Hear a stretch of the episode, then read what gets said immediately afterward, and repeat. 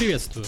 На связи Сергей Уфакодер, и это седьмой выпуск подкаста станции НЛО. В этом выпуске мы с вами поговорим о такой технологии, как WebGL с экспертами Иваном Попелышевым и Константином Тимошенко. Привет, парни! Привет! Привет! Не могли бы вы рассказать о себе, какое отношение вы имеете в этой технологии и как вы пришли к текущему уровню экспертизы? Ну, меня зовут Ваня.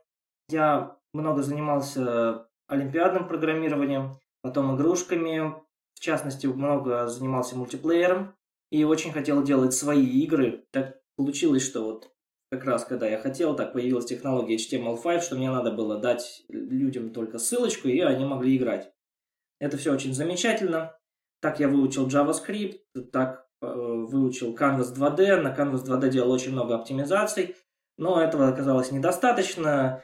И для того, чтобы делать игрушки, я уже перешел на Pixie.js, 3.js и WebGL. Вот. А так у меня был изначально свой рендер чисто на канвасе, и я пытался сделать что-то в WebGL на нем, и WebGL был той же производительности, он мне практически ничего не дал сначала.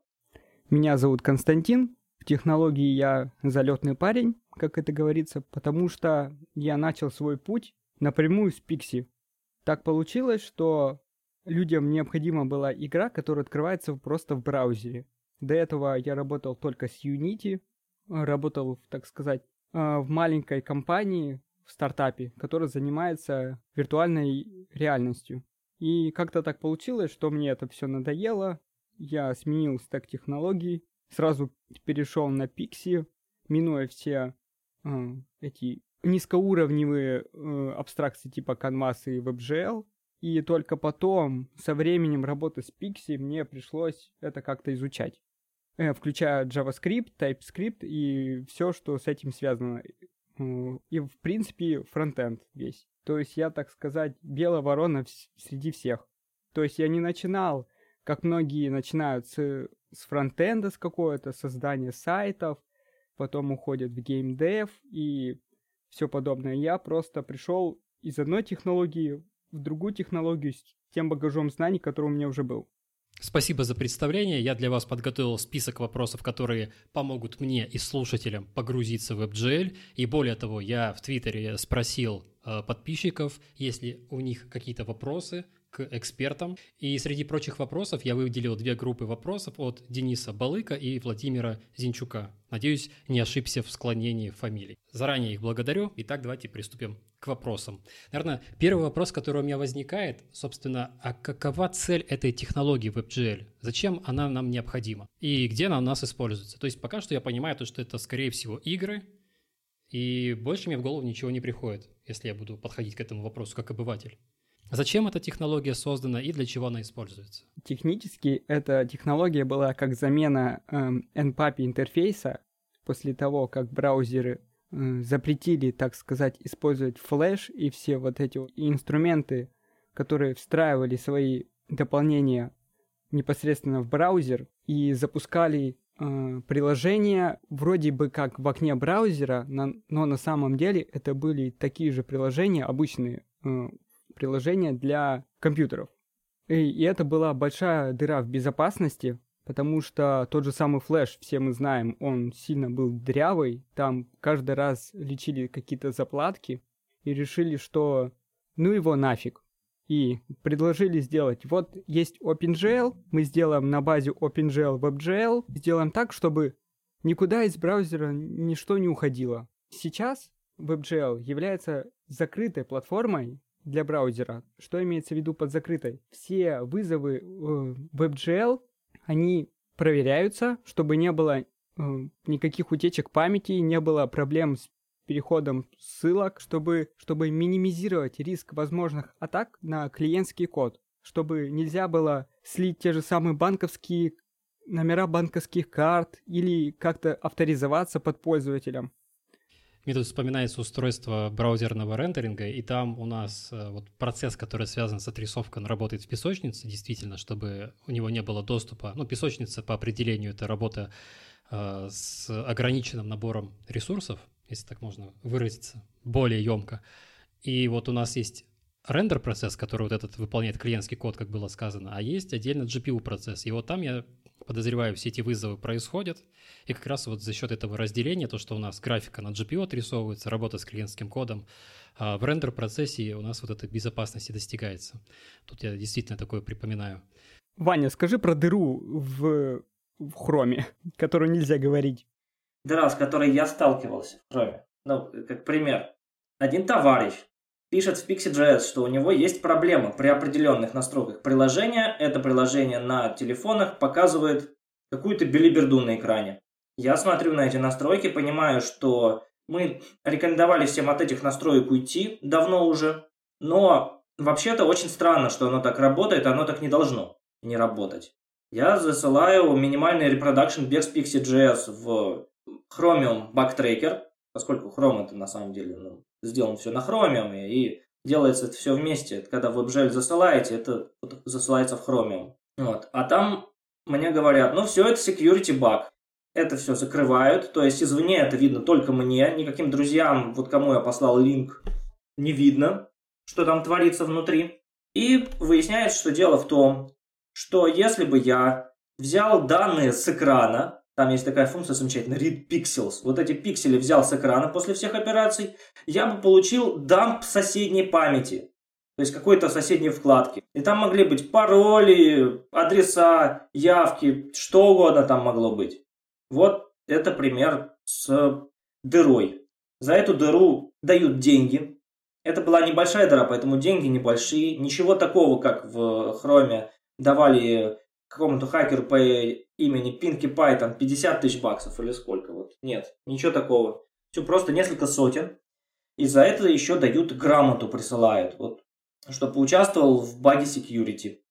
Замечательно, молодец. Вообще, как Костя правильно сказал, вот были разные плагины замечательные, там Unity, Flash. Все это было не, только не только Unity Flash, там был еще такой Turbulence, делали свой плагин.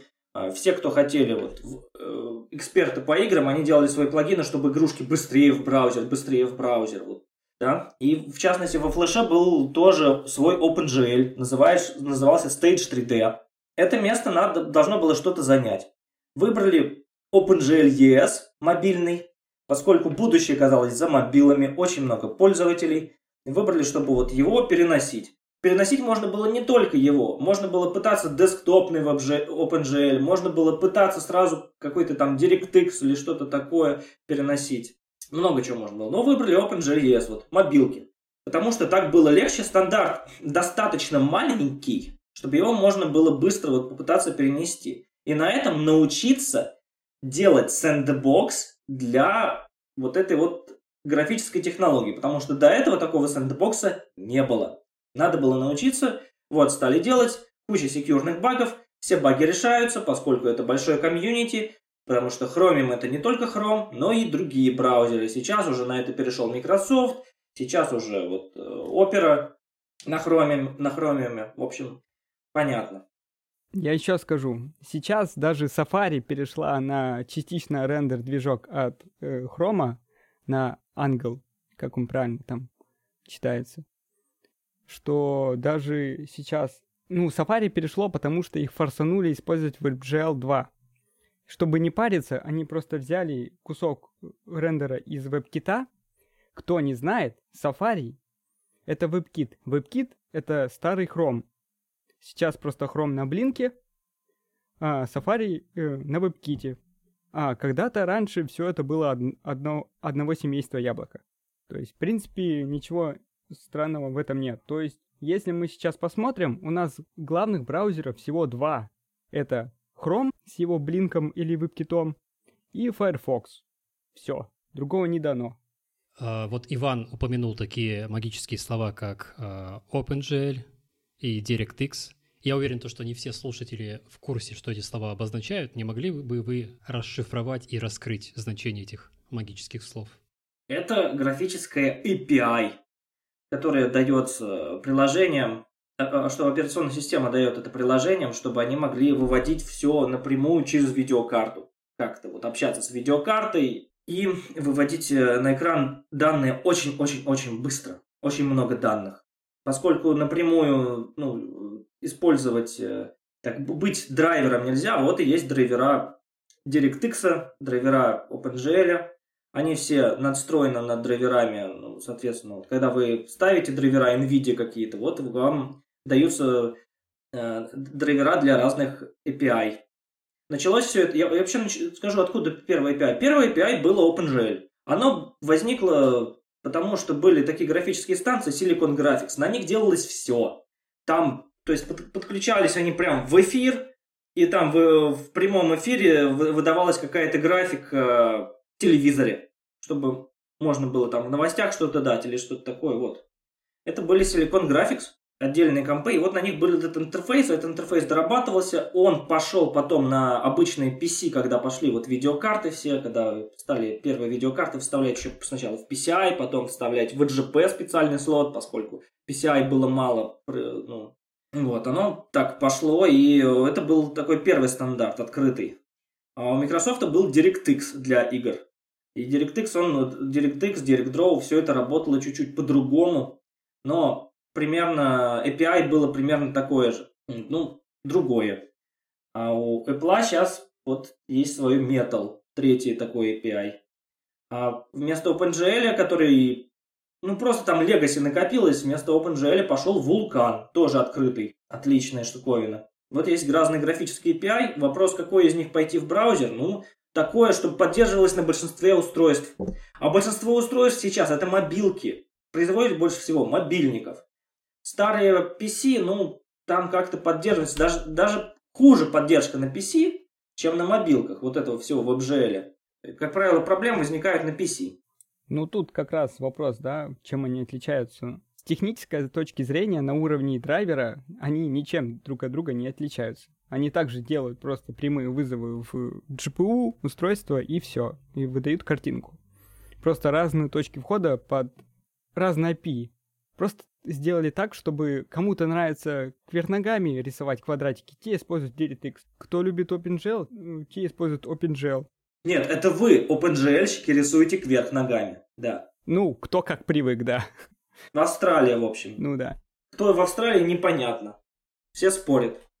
Вот таких страчей очень много, поэтому есть разные графические API. Ну, кто не понял, просто в OpenGL, если посмотреть, то получается 0 у нас внизу, а в DirectX 0 у нас вверху, относительно экрана. И получается, что где-то перевернуто. С какой точки посмотреть? У кого так сказать, координаты лучше.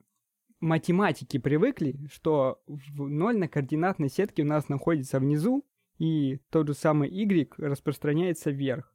А, про- а программисты привыкли все сверху вниз, потому что там строчки распространяются так в консоли. Написал что-нибудь э, сверху, потом ниже, потом ниже и так далее. Да, то есть математики все делают снизу вверх. И рисуются, в принципе, все мониторы и экраны, они построчно сверху вниз старые LT, вот эти вот экраны, телевизоры, они сверху вниз рисуются, построчно. Были озвучены различные API для того, чтобы работать с графикой. А как между собой связан WebGL и OpenGL? Хороший вопрос, потому что WebGL 1 — это стандарт OpenGL ES, для, то есть Embedded, для мобильных 2.0, а WebGL 2 — это стандарт OpenGL 3.0.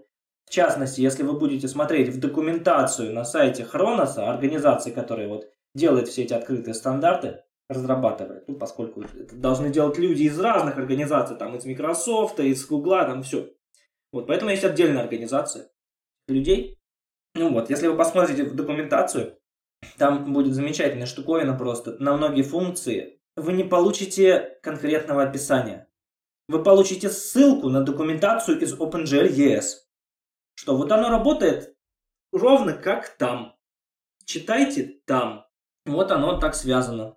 Там есть еще такой забавный момент, что если вы откроете документацию WebGL, то некоторые методы там ограничены. То есть написано не реализовано или оставлено на будущее. То есть это для того, чтобы вроде бы API совпадает с OpenGL, но на уровне WebGL инструкции реализованы не полностью. Но вы все равно должны соблюдать семантику вызова. Я, возможно, думаю, это сделано для возможности прямого переноса из OpenGL в WebGL на каких-то ранних этапах. Я скажу, зачем это сделано. Все просто. Есть э, приложения... С самого начала были мультиплатформенные приложения, которые из C как-то что-то транслировали в JavaScript, ну, и э, то есть приложение, которое э, игрушка была такая надежда, что вот берем игрушку, запуска... Э, собираем ее под JS, собираем ее под Сями э, и получаем, что одна и та же игрушка у вас на мобилках работает отлично и в браузере работает отлично. На мобилках как нативно прям. Это с самого начала были такие демки. Поэтому, конечно, семантика вызова должна совпадать, чтобы просто вызовы прям точно такими же были. Но это не значит, что они будут работать. Там просто вызовы бывают некоторые прям пустые. Типа недореализованы. Ну, вообще есть механизм экстеншенов. Они экстеншены были в OpenGL, что вот есть основной API, и есть экстеншены, которые работают на таких-то мобилках, они работают, на таких-то они не работают. Расширение. Просто потому что хардвар такая. Недо, недостаточно что-то в этой хардваре. Не, не дореализовали. Вот. И в WebGL также экстеншены, они могут быть, либо их не дореализовали создатели браузера еще, создатели графического бэкэнда для этого браузера, создатели Angle там или что-то такого. Либо вот хардвара это не поддерживает, ну никак вообще, потому что э, ну, про хардвар мы еще поговорим вообще, да, тоже. Да, я думаю, мы это можем оставить несколько на следующие вопросы, так скажем, потому что мы начали уходить э, в сторону и погружаться в детали, а мы не ответили на самый главный вопрос. Так зачем нам WebGL необходима эта технология в браузере? Что она решает? Какие задачи? Я понимаю то, что она занимается отрисовкой, но у нас же есть Canvas, у нас же есть HTML, CSS и вот это вот прочее все вытекающее. И тут у нас появляется WebGL. Зачем оно нам тут необходимо? Без привязки к предыдущим технологиям как будто ничего не было. Зачем нужен WebGL, при том, что у нас есть HTML и SVG и Canvas? Дело в том, что далеко не весь контент можно всем этим можно вывести. Когда контент является 3D-сценой, 3D-сцены очень плохо описываются в SVG. Их описать возможно, это делали. Но проблемы. Проблемы с тем, как, э, в каком порядке объекты рисуются, что делать там с Z-буфером, в общем, там много проблем. Поэтому нужна была вот такой 3D API. И не только 3D API, нужно было быстрое 2D. Потому что Canvas, ну, грубо говоря, на нем можно вывести картинку с кроликом тысячу раз на 60 кадрах в секунду. На WebGL можно 100 тысяч раз. За счет того, что вы более точно задаете сцену. Вы задаете как он, больше, как она рисуется, более близко к хардваре, чем это задает Canvas канвасе вы задаете draw image, draw image, draw image, там 100 ты, э, тысячу раз, а в WebGL вы задаете, смотри, вот у меня есть один буфер с данными, он уже там uint32 array или там float32 array, у меня есть другой буфер с данными, у меня есть код, который должен на видеокарте все это обрабатывать. Это все отправляется, данных вроде бы не так много, а видеокарта там уже молотит, молотит, молотит. Канвасу, когда ему дали вот этот draw image одного кролика, у него сразу есть вопрос, а следующий будет? Там ему надо открыть какой-то батч или что-то такое, чтобы помнить информацию. Вот он ждет, что JavaScript ему что-то еще даст. Что, еще один кролик будет или сейчас линия пойдет? Что дальше? А в WebGL, когда дали уже много информации сразу, вот понимает, что делать. Что сразу все эти кролики будут уходить одним буфером, ему не надо ничего ждать. И вот на эти вот синхронизации Canvas тратит больше. И даже если Canvas составляет какие-то инструкции для видеокарты, даже если там GPU ускорен, а это отдельный вопрос вообще, что Canvas 2D ускоренный с помощью GPU. Почему он тогда медленнее в WebGL? Ну, потому что вот эти синхронизации. Вот, так что WebGL нужен для того, чтобы на сайтах выводить очень красивые какие-то демки, для того, чтобы выводить игрушки.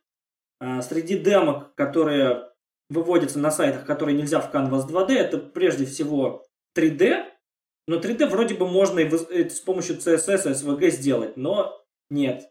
3D нужно полное, чтобы были красивый какой-нибудь PBR, там, Physics-Based Rendering, чтобы переносить вот существующее с нативной графики. Да, и какие еще? А, еще, еще э, замечательное извращение с фрагмент шейдером. Когда для каждого пикселя вы по номеру пикселя, по его координате можете сразу сказать цвет. А цвета считаете с помощью какой-то математической функции. Если функция такая очень хорошая, сделана экспертом из э, компании Pixar, то у вас будет лицо девушки с дредами или прыгающая фигня какая-то по бесконечному полю, радующуюся. В общем, что-то такое будет.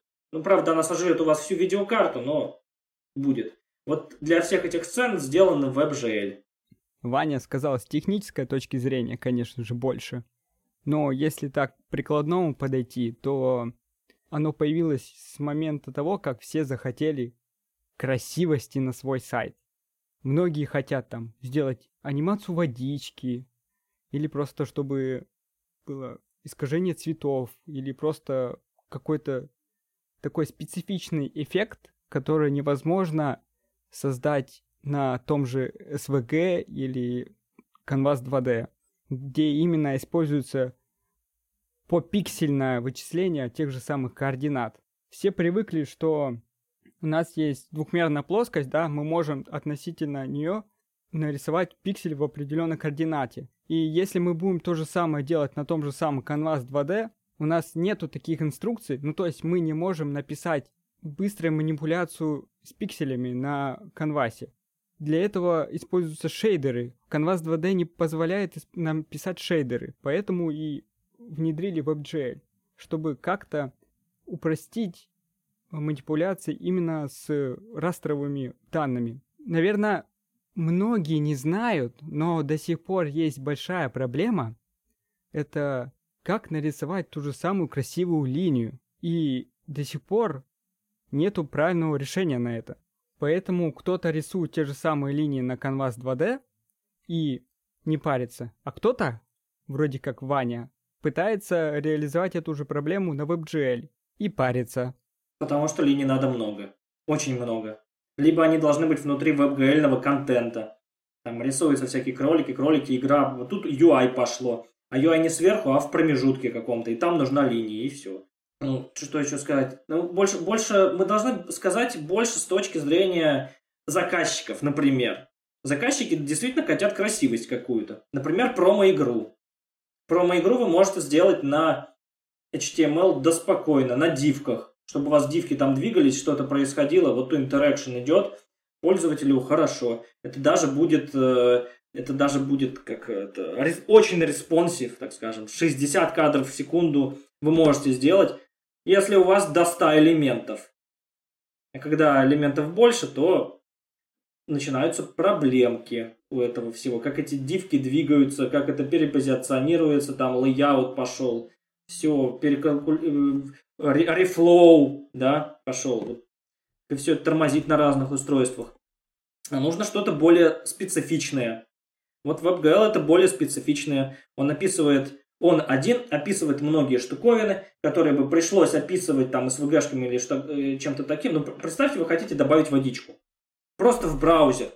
Приходит такой, такие создатели каких-нибудь там Chromium или кого-то еще говорят, ну, мы еще добавляем дополнительный стандарт тут, э, CSS-водичка.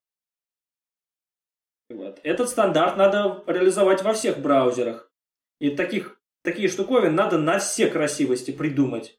Никто этим заниматься не будет, синхронизовать это между разными браузерами э, не будут, э, поэтому вот лучше один такой стандарт сразу на все. Мне кажется, то, что водичка — это маркер из мира WebGL, потому что из мира, ну пусть будет HTML, маркер — это снежинки, там, где нужно отрисовать много-много снежинок. Даже отрисовать много-много снежинок в HTML — это большая проблема. Потому что, ладно, до тысячи там еще можно как-то это умудриться, конечно же. Я видел сайты, где из-за этих снежинок все лагало просто адово. Раньше сайты для этого использовали флеш, который подкладывали под контент, прям на баде. Там рисовали снежинки, и получалось типа флеш сверху у нас, дивки какие-то, много, многие формы так делали. А когда флеш умер, там прям сразу видно, заходишь на этот сайт, даже если ты его смог открыть, там просто такой баннер пустой, и написано, типа, флеш не поддерживается этим браузером. просто на весь экран, потому что баннер был под контентом. Одна большая снежинка с надписью «Больше, больше снега здесь нету, Flash, Flash кончился», да.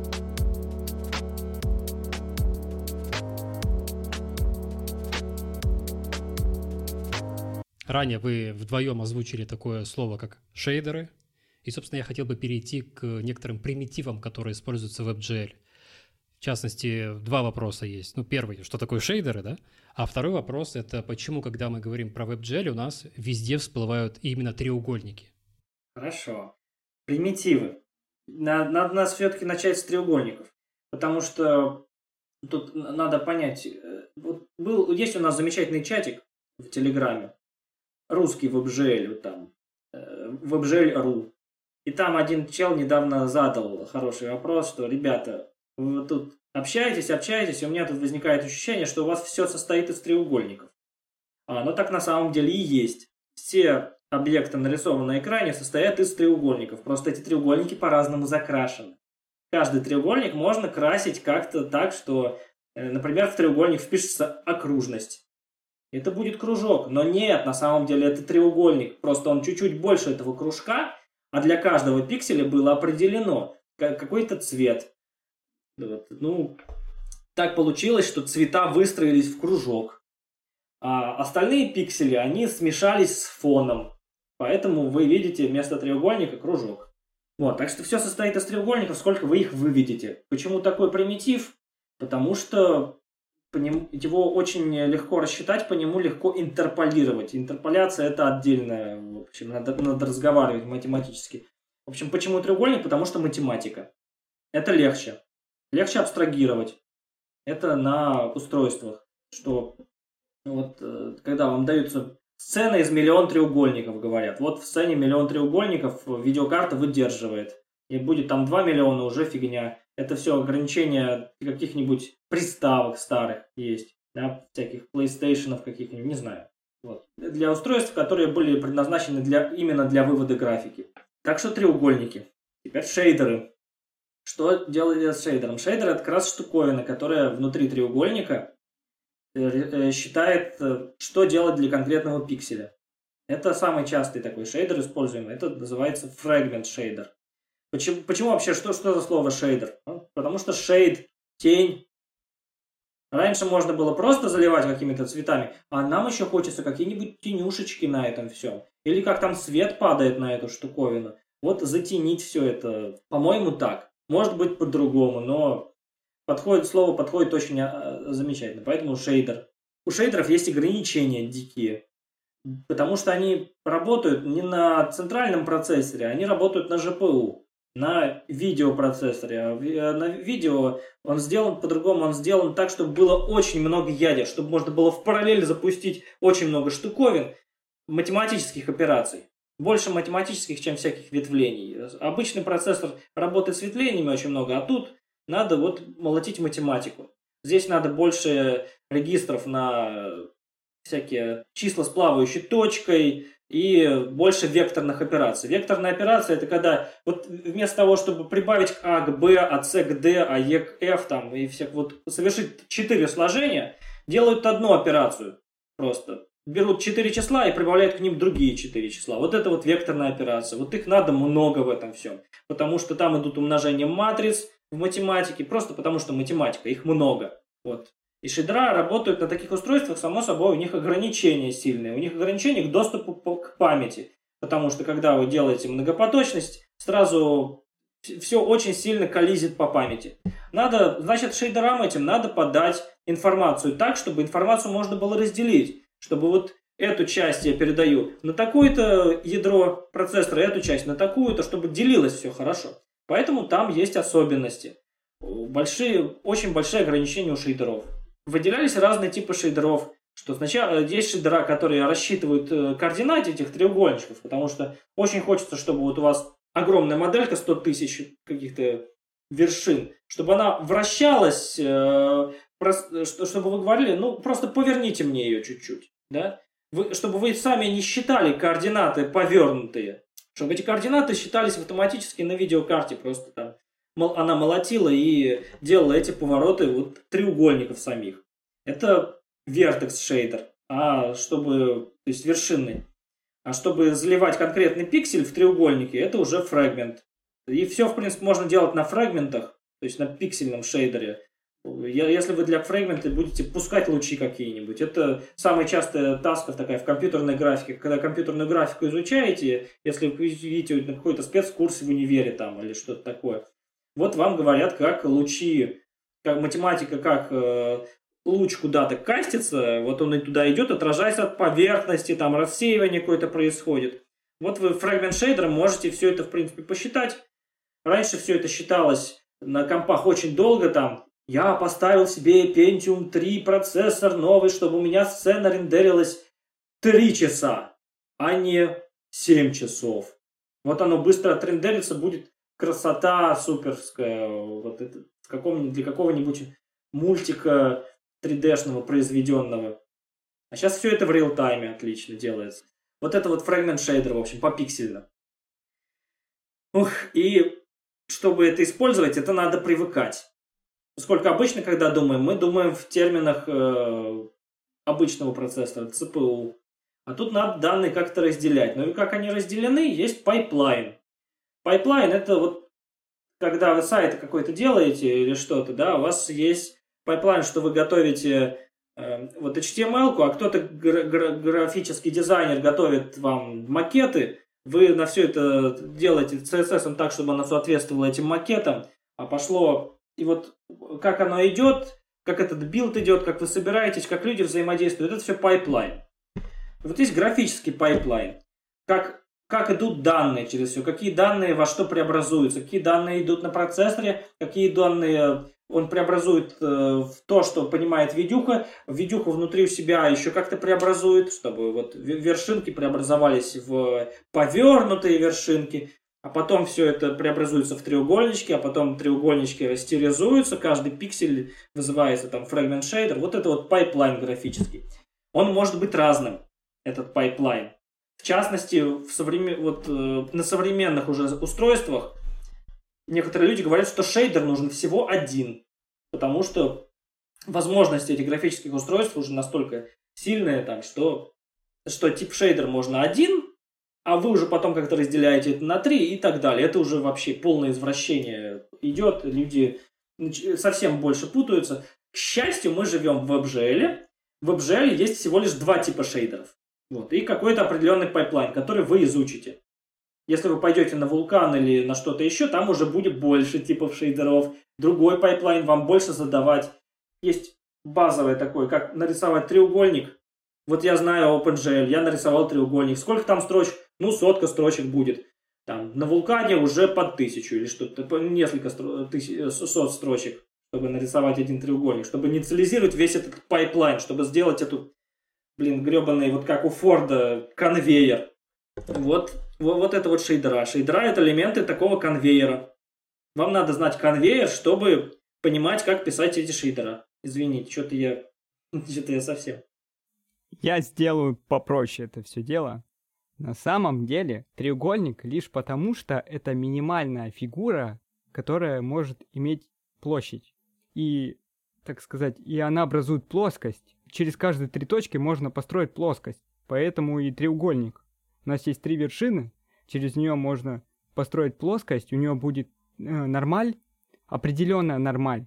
Потому что э, не всегда треугольники были единственными. До OpenGL 2.0 был, ну, когда был OpenGL 1.0, у него была такая штука, как квады. Можно было рисовать прямоугольниками прям. То есть можно было задать 4 вершины и на нарисовался бы прямоугольничек.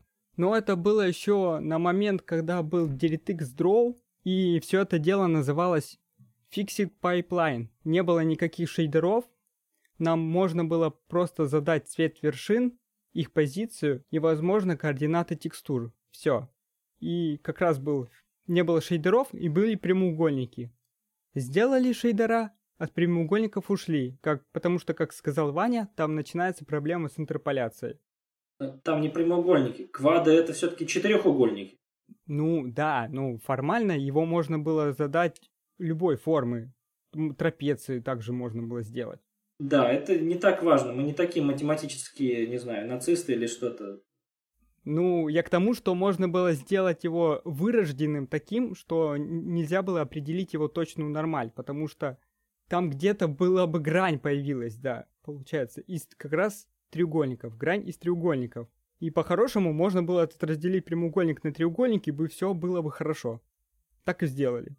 Выкинули прямоугольники, оставили только треугольники. Есть, конечно, еще примитив линия, но он настолько бесполезный, насколько невозможно. Еще есть прим- примитив точка. То есть не так много, не только треугольники есть примитивы. Примитив точка до сих пор используется. Он описывает именно точку с каким-то определенным размером. Проблема с примитивом точка в том, что на разных устройствах разные ограничения по размеру. Это вызывает некоторые проблемы. То есть на macOS, как я помню, можно нарисовать максимум 32 на 32 пикселя. Под виндой на DirectX можно нарисовать 250 вроде пикселей, прямоугольничек такой, ну, размер точки, так сказать, примитива, 250 на 250 пикселей. И когда ты пишешь кроссплатформенное приложение, тебе придется ограничиваться размерами, минима... минимальными размерами поддерживаемыми. Из-за этого, как бы, проще сделать все на треугольничках, чем париться с кроссплатформенностью. Вот как-то так. Просто когда пошли треугольники, кто будет поддерживать точки, зачем они нужны? Их поддерживают мало, вот и получается такая фигня. То же самое с линиями. Можно на некоторых платформах, на урезанных, я не знаю, на андроидах или на iOS, задать толщину линию, нативная линия, примитив, и то определенной толщины, то есть толстую жирную линию на пол экрана нигде не дадут нарисовать. Хотя примитив есть. То есть примитивы урезаны сильно, все кроме треугольника, потому что все делается через треугольники. Вот. Так пошло. Так еще шейдера-то разные бывают. Это мы тут сидим на WebGL, где у нас только есть фрагментный и вершинный шейдер. А у многих старших платформ там еще есть компьют шейдера, или как они еще, есть еще, так сказать, геометрические шейдера. Но нам-то не понять, пока не пришел WebGPU. WebGPU это отдельная история. WebGPU это, так сказать, замена WebGL второго, которая позволяет иметь прямой доступ к устройству. Сейчас WebGL работает под абстракцией. Это такая, так сказать, абстрактная, абстрактную API, которая транслируется в уже нормальное API, которое уходит на драйвер видеокарты. То есть это, так сказать, прослойка между прослойкой. Если мы посмотрим, как реализовано WebGL, то окажется, что под тем же самым хромом WebGL реализован на уровне DirectX. Есть э, транслятор Angle, который транслирует все вызовы из WebGL в DirectX. Также транслирует шейдеры.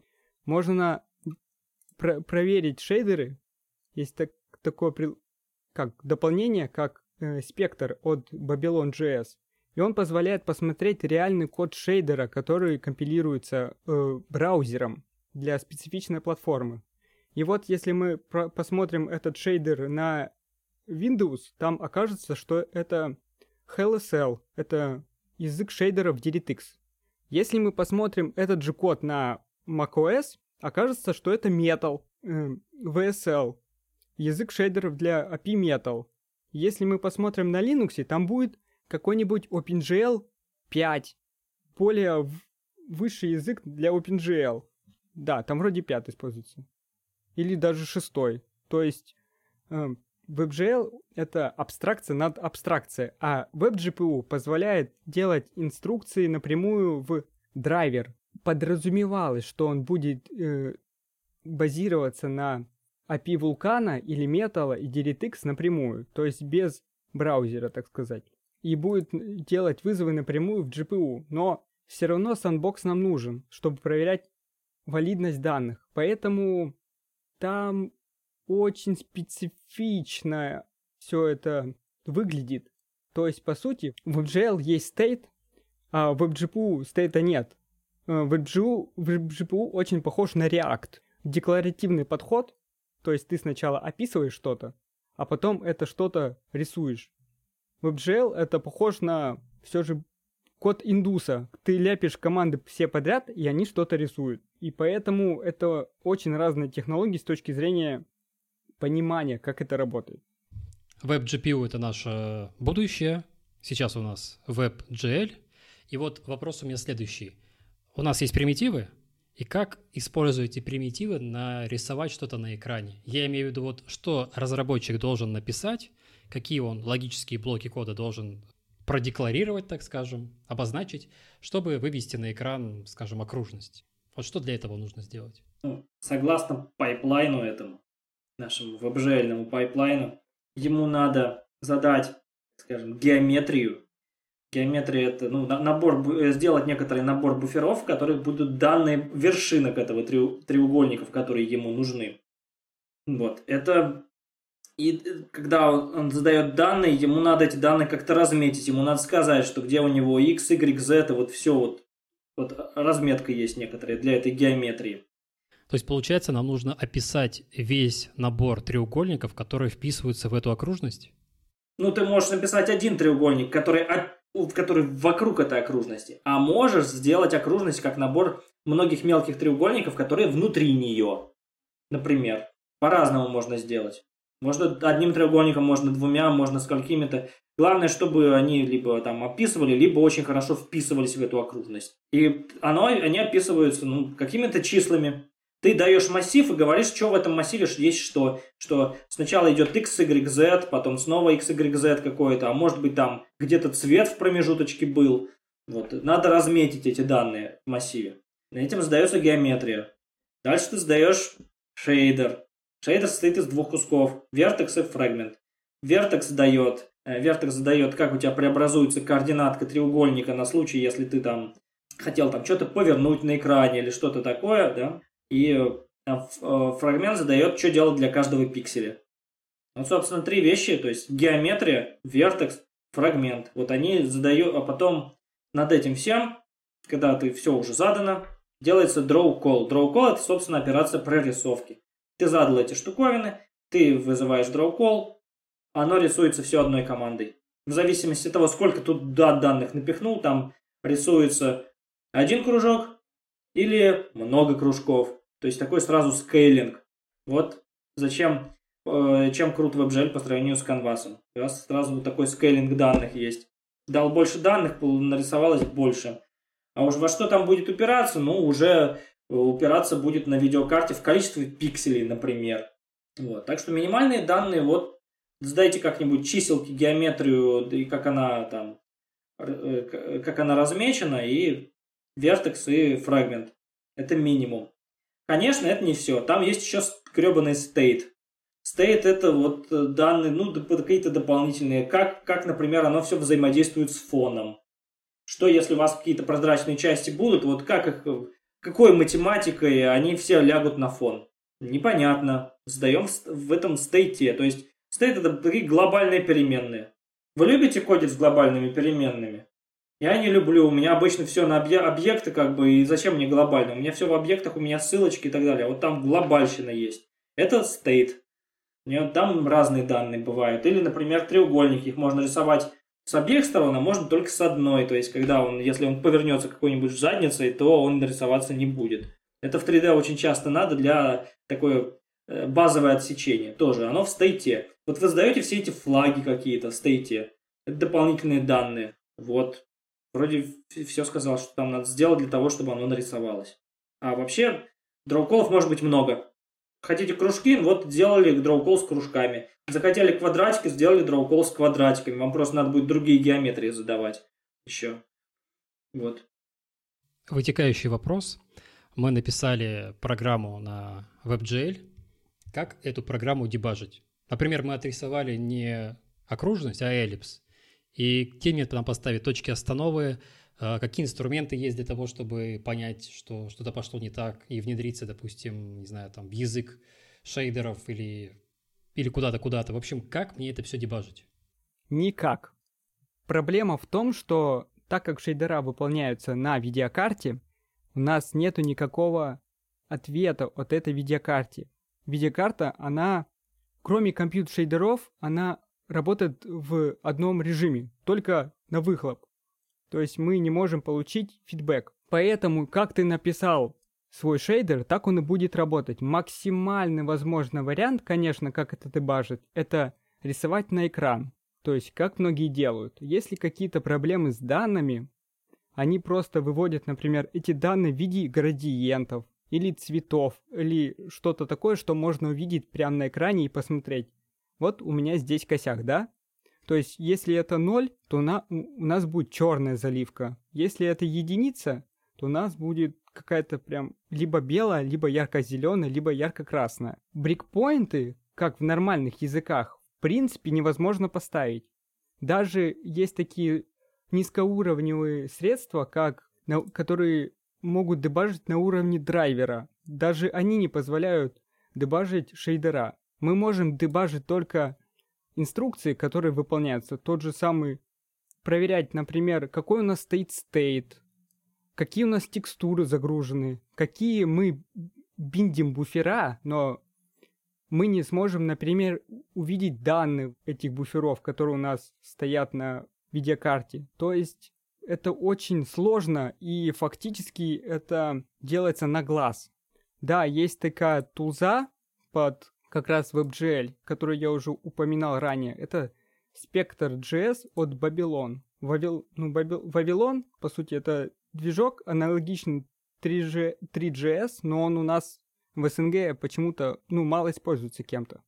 Это движок от Microsoft, так что с ним должно быть все хорошо. Вот, они на себе написали э, дополнение, которое позволяет посмотреть, как выполняется процесс рендеринга. То есть как раз профилировать весь стейт, как задаются программы, то есть шейдера, как задается геометрия, как выставляется стейт, те же самые бленд-моды, э, ориентации фейсов, что у нас по дев-буферу, какие там стейты у него выставляются – какие инструкции выполняются, когда рисуем мы, потому что можно рисовать, например, или примитивами, элементами, или можно просто массивом рисовать вершин. Можно инстантит рендер запустить, но поставить breakpoint и посмотреть, какой там пиксель в определенный момент рисуется, вам этого никто не даст. Потому что после того, как данные ушли, вы можете забыть, забыть про то, что они когда-то вернутся. Кроме того, как картинка на экране появится. Потому что GPU процесс, сам, само устройство GPU, она асинхронная. То есть мы даже не можем узнать, так сказать, правильный frame rate. То есть технически мы не знаем FPS устройства, потому что оно асинхронное, и она не дает фидбэка. И как долго она рисовала там картинку, и как долго она летела на экран, и какой пиксель в определенный момент нам никто не даст сказать. Дебажить можно, очень ограничено, и только на уровне команд, э, WebGL команд, то есть на уровне построения стейта до того, как будет что-то отрисовано. Пару вопросов появилось. Насчет FPS я не совсем понял, потому что браузер, у него там уже есть встроенные вспомогательные утилиты, которые показывают FPS. И тут я услышал твой, твой комментарий, твой ответ на предыдущий вопрос. Я не совсем понял, что имеется в виду, то, что мы не можем на GPU понять FPS, чему он равен. Тот FPS, который мы видим, это FPS с задержкой на один кадр. Мы не знаем, сколько будет рисоваться следующий кадр. Мы можем просто проанализировать по предыдущему. Понял. Постфактум это называется. Постфактум, да. И, возможно, ты задал э, на текущий момент инструкций настолько много, что у тебя видеокарта будет обрабатывать следующий кадр гораздо дольше, чем предыдущий. И поэтому мы можем видеть пик или просадку, или наоборот, он быстрее обработал данные, у нас прыгнул FPS, и это большая проблема, потому что когда у нас инструкции неравномерно распределены на устройство, у нас есть такая штука, как пила. Ну, то есть, когда у нас пилообразно меняется frame rate и с этим ни, ничего не сделаешь, кроме как нормализовать как раз работу с данными. То есть, например, уменьшить количество обрабатываемых пикселей, уменьшить количество элементов, которые рисуются в данный момент. То есть равномерно распределить нагрузку на все временные интервалы. Амортизировать, есть такое слово. Второй вопрос уточнения, связанный с дебагом. А что если перейти к такому подходу? У нас будет библиотека, мы будем ставить брейкпоинты в рамках вызовов, методов внутри этой библиотеки и полностью доверять этим вызовам. Имеет ли место такой подход быть? Или здесь доверия к библиотеке вообще никакого, потому что мы не можем э, предугадать, что у нас там будет на выходе на GPU? Ну, давайте я в этот раз отвечу на этот вопрос. Потому что вот этот подход, это фактически вы перехватываете вызовы, да? Это что делают, э, собственно, все для дебага внешних вот каких-то средств. Как это делает, ну, это не только в графике, это везде. Абсолютно так делается. Когда вы или там трафик перехватываете, что вам нужен перехват. Да, перехват вызовов. Ну, как работает спектр JS, сделанный ребятами из Вавилона для дебага. Он делает замечательную штуковину. Там, расшир... там JavaScript расширение. Что оно делает? Оно в прототип этого, при, при создании вот этого WebGL рендеринг контекста, он все функции заменяет на свои. И собирает данные. А эти данные э, и вызывает э, еще WebGL функции. И что вы получаете на выходе? Когда вы нажимаете кнопочку, вы получаете от текущего фрейма всю информацию. Он эти данные собирает, там тормозит, тормозит, тормозит, вам выдается страничка со всей информацией по фрейму, что вызывалось. Кроме того, что вы знаете, что там вызывалось, какой, то есть, порядок ваш JavaScript код дал какие-то WebGL команды. Вот какой порядок этих команд? Вы вдруг видите, что там что-то не то пошло. Вы видите, в аргументах фигня какая-то пошла в константах. Отлично, все подебажили. Вот это первое, что он дает. Второе, для каждого дроу-кола он вызывает функцию еще, он вызывает функцию readPixels. readPixels снимает данные, вот ждет, пока видеокарта все закончит, синхронная операция такая, и снимает данные с экрана. И таким образом у вас есть на каждый draw call вы знаете, что поменялось на экране. Не только на экране, но и текущий frame buffer, если вы дополнительные вот frame ы использовали, экраны именно в этом смысле. Вот вы все это увидите в спектре. То есть вы можете дебажить по draw call ьно. А вот что происходит в draw call е, все плохо. Неизвестно. Буфера он не сохранит вам, которые вы подавали туда. Даст только константы, потому что сохранение буфера еще что-то вам больно жирно будет, там много информации. Вот, он типа начало какое-то вам даст, но хотя бы вы будете знать, сколько там было примерно памяти потрачено на это, вот, что-то такое будет. И то, он уже считает на JS, поэтому это не гарантия. В браузере все будет внутри по-другому. Он перехватил, сказал, э, спектр перехватил, сказал вам какую-то информацию, рассчитанную собой, а браузер сделал потом по-своему и там дополнительную память на что-то затребовал, ну, как, то есть не браузер, а рендер бэкэнд, такой Angle там или что-то еще. Фиг его знает, как оно будет. Вот. Это все на JS, вы, если увидите неточности, вы можете сделать pull request в этот спектр. Так что он делает по дроукольно, а внутри дроукола, ну, плохо. Как же нам дебажить эти пиксели? Когда, как получить больше инфы? Ну, есть такая штуковина, которая работает прямо на драйвере. У NVIDIA есть... Как оно называется? NVIDIA или что там? Insight? Insight есть, например. Оно даст вам больше информации, но, больше, но на другом слое перехватит все, как будто это винда, вот DirectX вызовы пошли. У вас будут больше информации. Там вы сможете узнать, сколько конкретно памяти потратилось на текстуры. Там вы сможете увидеть все текстуры, а не только то, что там спектр временно вот между дроуколами там снял. Нет, там вы увидите все. Оно будет тормозить больше, но я так у вас устройство какое-нибудь сильное, вы все это увидите. Оно потратит много памяти, но выведет вам какую-то инфу.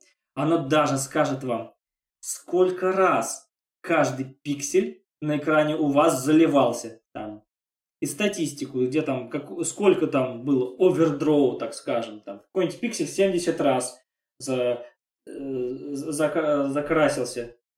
В чем дело? Зачем его красили 70 раз? Могли ведь только один сразу конечный результат. Был ли там блендинг, или, ну, то есть смешивалось ли все это? Вот вы это узнаете. Сколько раз там эти пиксели задискардились, то есть Фрейген Шейдер сказал, а вот этот пиксель, он мне не нравится, я его рисовать не буду просто ставьте фон. Эту информацию вам NVIDIA Insight даст. Для AMD тоже есть какая-то программа, я забыл как там. Вот, если хотите на более низкий уровень, пожалуйста, используйте. Но все равно Все равно первый раз, когда все это напишете, у вас будет черный экран. Всегда вы что-то сделаете не так. И надо будет как-то дебажить. Как дебажить?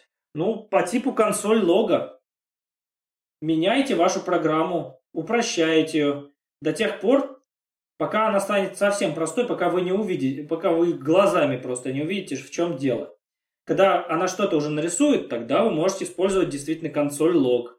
То есть пиксель, который вы э, вот, рисуете, вы можете сделать зависимость цвета от каких-то других параметров. Не от текстур, не от чего, а от какой-то переменной. И так у вас будет информация по конкретной переменной внутри шейдера, сделанная в виде, ну, получается на, э, на экране вы увидите градиент, вот то, что Костя сказал. То есть в этом пикселе это было там примерно двухсоточка, эта переменная, а вот в этом пикселе это была там соточка, 150 или что-то такое вот вы получите этот градиент. Вот такой а, он адский дебаг. Сначала, то есть, все упрощаете, потом консоль лог.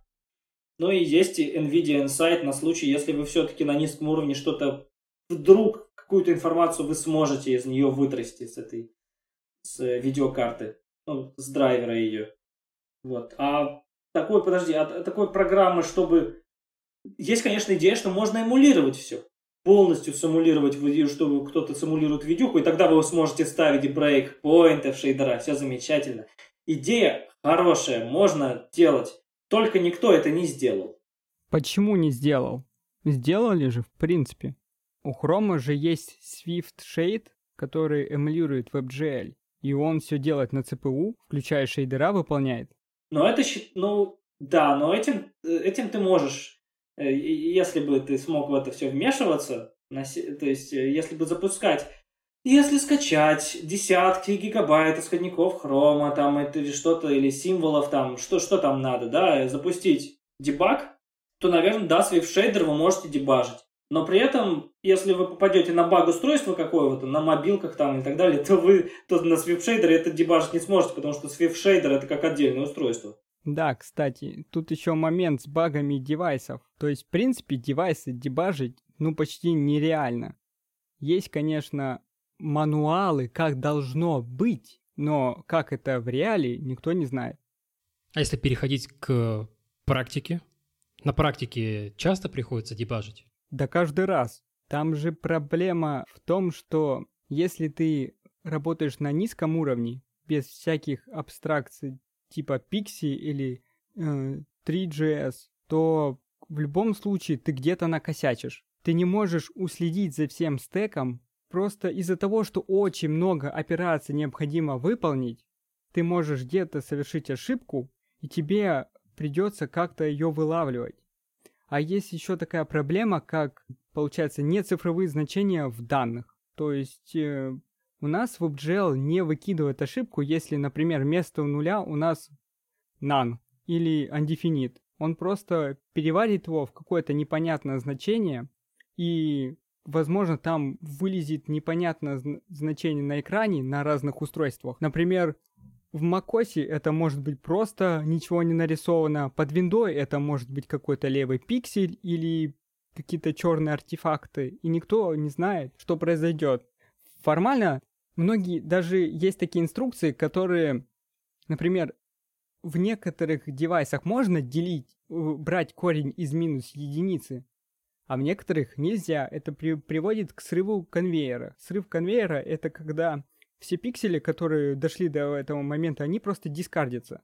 А некоторые pipeline ы, тот же самый, когда в HLSL трансляция происходит, они очень хорошо это пережевывают. И вместо прозрачного пикселя, который был бы, если бы задискардили эту программу, у нас получается черный пиксель. И ты такой смотришь на это все дело на разных устройствах и не понимаешь, почему это произошло. А ты просто по незнанию, например, или просто по ошибке поставил минус где-то. И ты будешь год этот минус искать. В этом случае очевидно, что всякие библиотеки поверх WebGL нам позволят спрятать всю эту сложность. И вопрос отсюда у меня, насколько упрощает использование вот этих библиотек работу с WebGL и только не прячут сложность. Может, они еще чем-то занимаются? Библиотеки и что они позволяют делать?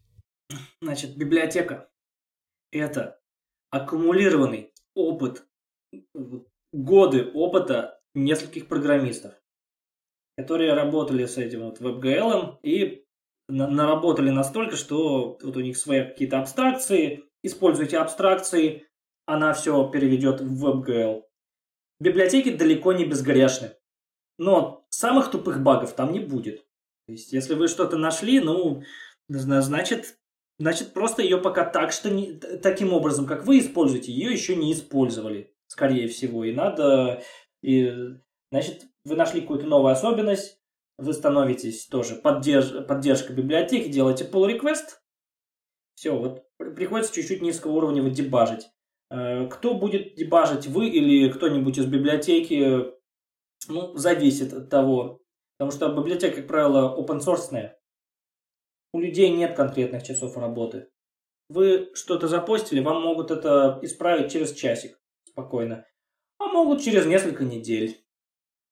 Ну, потому что нужного специалиста, он там в отпуске каком-то был, который может понять, что произошло этим всем. Вот, так что библиотеки это вот аккумулированный опыт. Э, их использовать, их желательно использовать, если вы не понимаете, что при, э, как с самого начала, но, наверное, на какой-то другой вопрос зайду, но я сейчас скажу так, вот э, в данном случае это тот, кто использует библиотеки. Начинает, как правило, с библиотек. Красивая библиотека, использую, делаю сцены какие-то, на этом можно заработать уже сразу. Потому что вот есть как бы вакансии, что не вакансии, а какие-то простые задачки, что вот мне нужна сцена на сайте. Ну, вы сделаете эту сцену. Вы можете ее даже на React сделать, потому что есть такой React Fiber 3JS. Там описание 3JS объектов с помощью React. Вот вы описали, э, сделали там анимации благодаря вашим каким-то реактовским штуковинам. Вот оно пошло. Это Junior. Так, есть middle. Некоторые делают сразу на медла. Middle это тот, кто разбирается все-таки в, в низком WebGL. Э, вот. И он может что-то подправить в библиотеках, либо просто вот сам с нуля написать. Он должен уметь написать с нуля все свое. Свой рендер с нуля. Это middle. А senior это тот, кто знает, как разные библиотеки эти работают, и может к ним делать pull реквесты спокойно. Там надо было использовать 3GS, или надо было Pixie, да пофиг, в общем-то, 2D или 3D. Он брал то, что нужно под конкретную задачу, подходит лучше. Или даже две библиотеки сразу. И заодно какой-нибудь свой алгоритм туда пихнуть, потому что, как правило, библиотеки дают, библиотеки дают вам возможность э, записать какой-то еще свой алгоритм на них. И тогда уже становится пофиг. Вот вы сделали алгоритм э, для конкретных у вас есть какие-то 10 тысяч кроликов, но они рисуются определенным образом. Вы знаете, что там поворотов не будет, еще чего-нибудь не будет. Поэтому вы можете сделать более оптимизированный код. Вы его можете написать на голом в WebGL, а можете написать этот алгоритм на одной из библиотек так, чтобы ну, разницы не было, что на голом, что на этой библиотеке. Просто когда вы используете библиотеку, вы еще сможете над этим сразу какой-нибудь текст разместить, еще что-нибудь, в общем, использовать силу библиотеки дополнительную.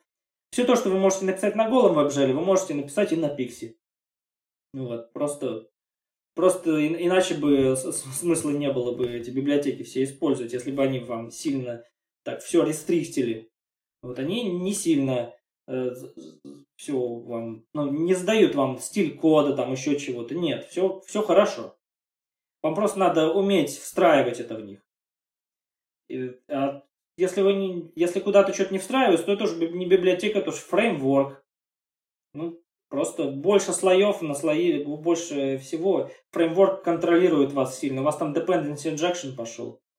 Вот, так что senior это тот, кто знает разные библиотеки, кто умеет в них свои алгоритмы впихивать дополнительные, написанные на голом WebGL.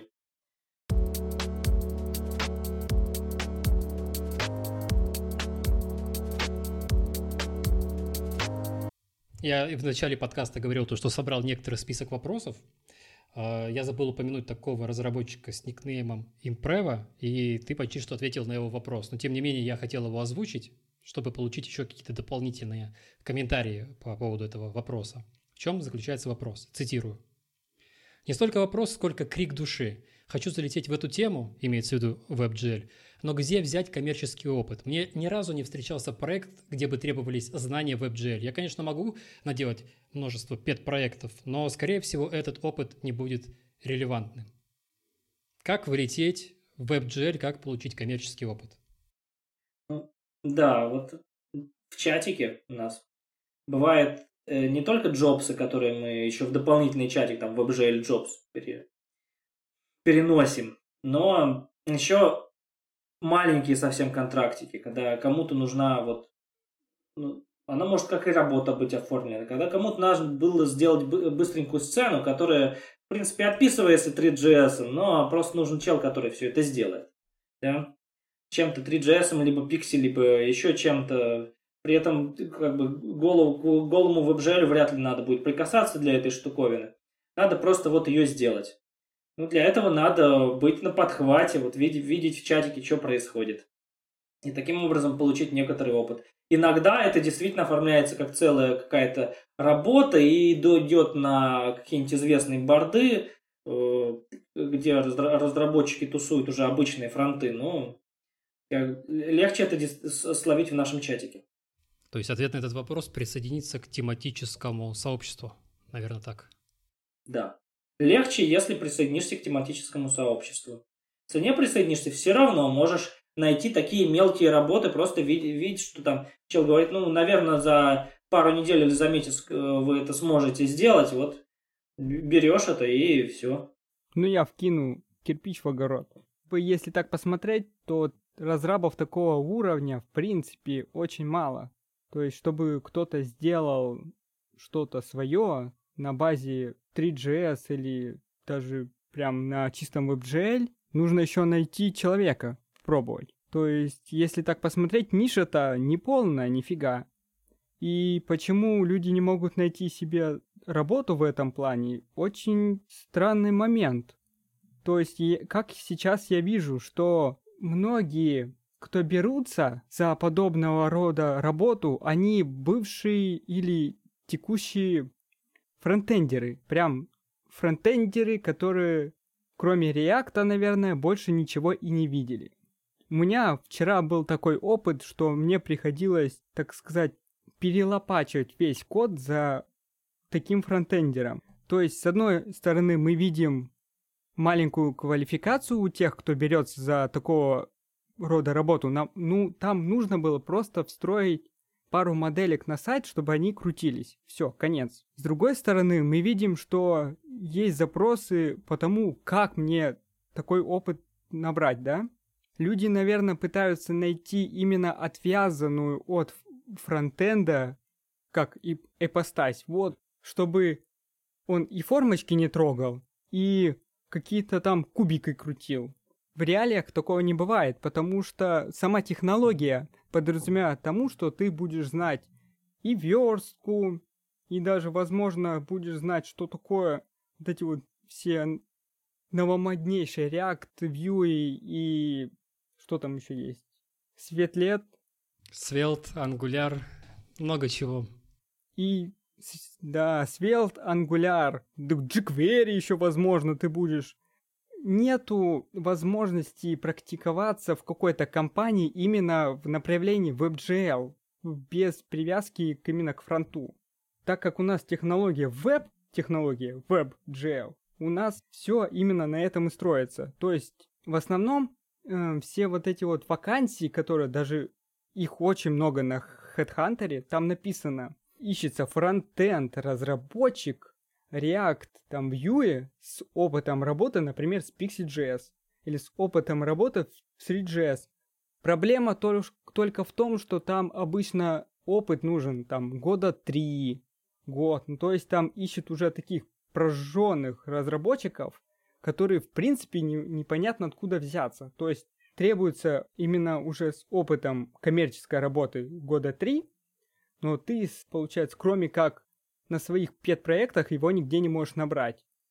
То есть я бы посоветовал бы куда-то долбиться в какую-то компанию, на того же Джуна, где, например, побочка, они делают какие-то motion, ну, крутые э, вот эти вот сайты с кучей 3D-графики, как это сейчас, с motion дизайном. То есть есть компании, которые, так сказать, используют вот эти вот все фишки 3D просто ради как показать. Основной род занятий у них обычный, клип, они клепают сайты под всякие такие магазины, не магазины.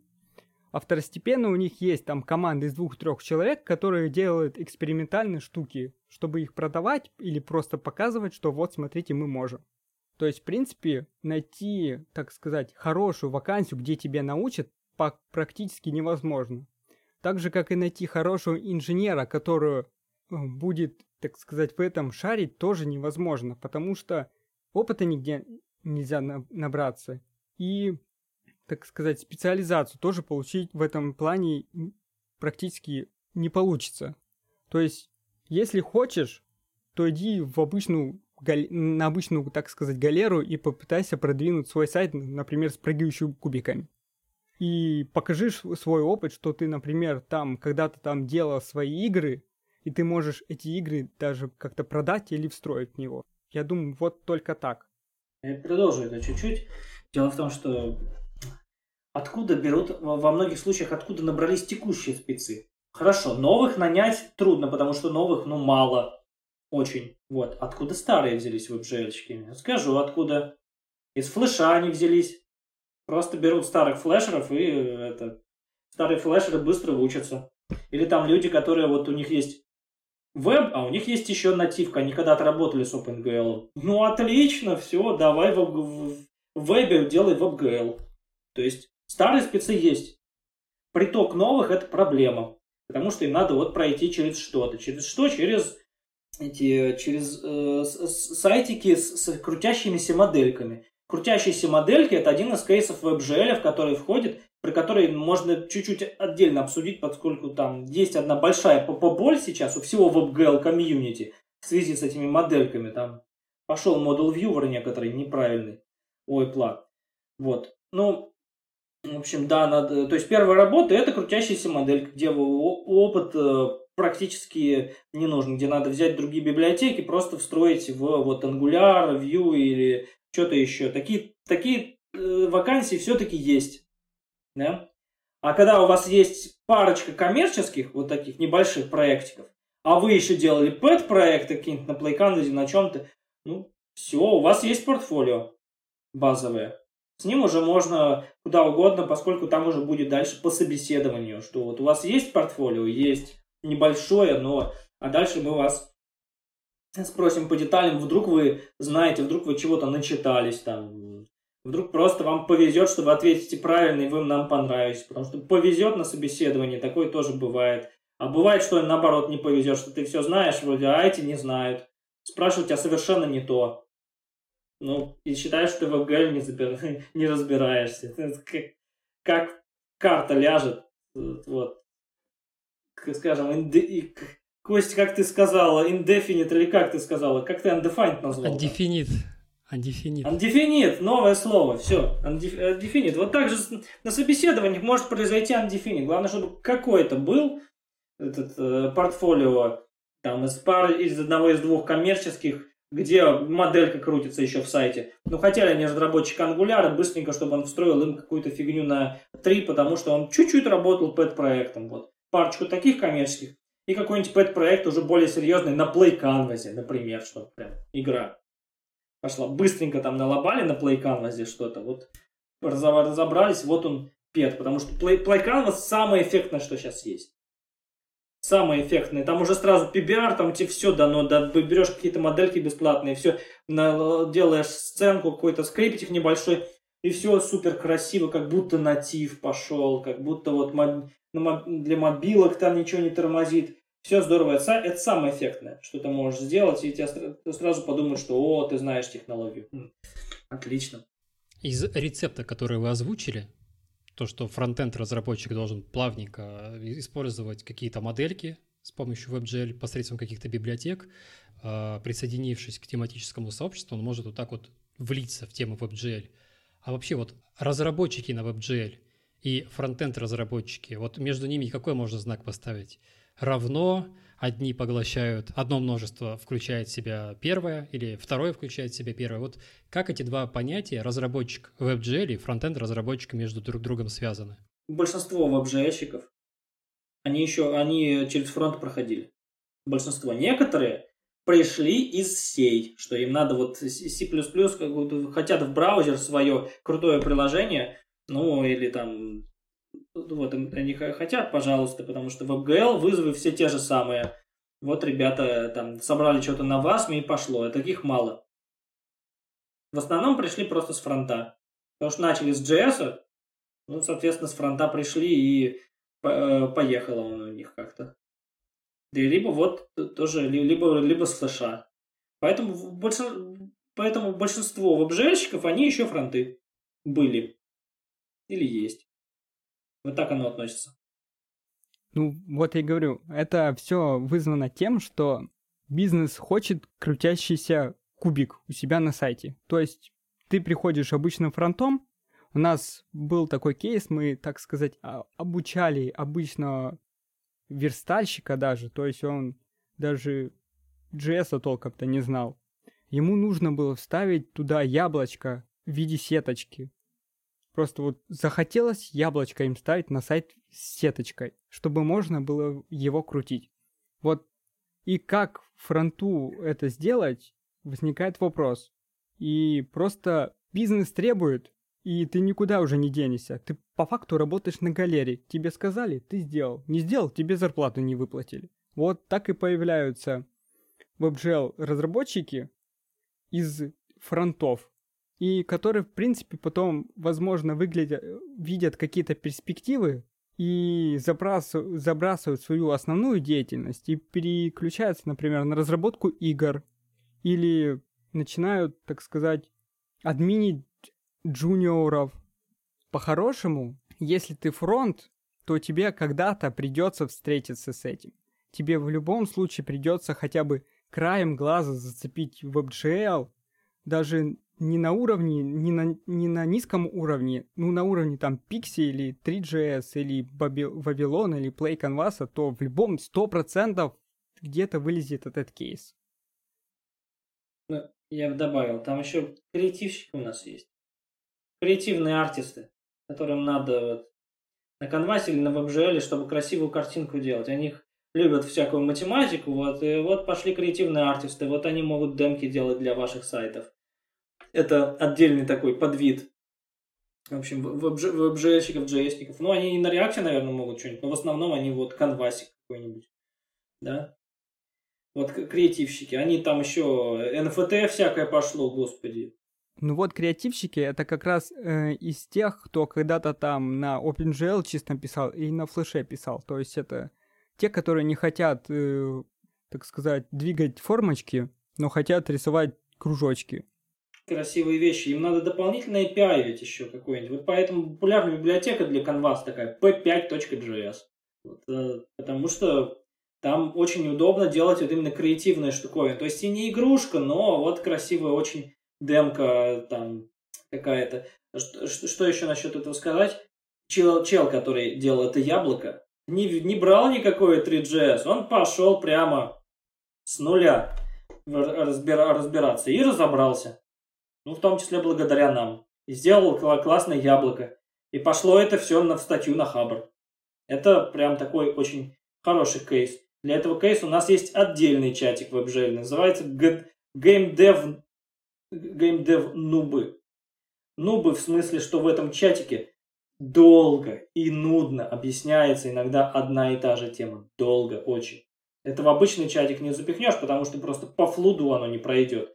А вот ну, нуб, нубский чатик. Нубский это не значит, что люди от, это, такие э, недалекие, а тем, что люди пытаются разобраться во всем досконально.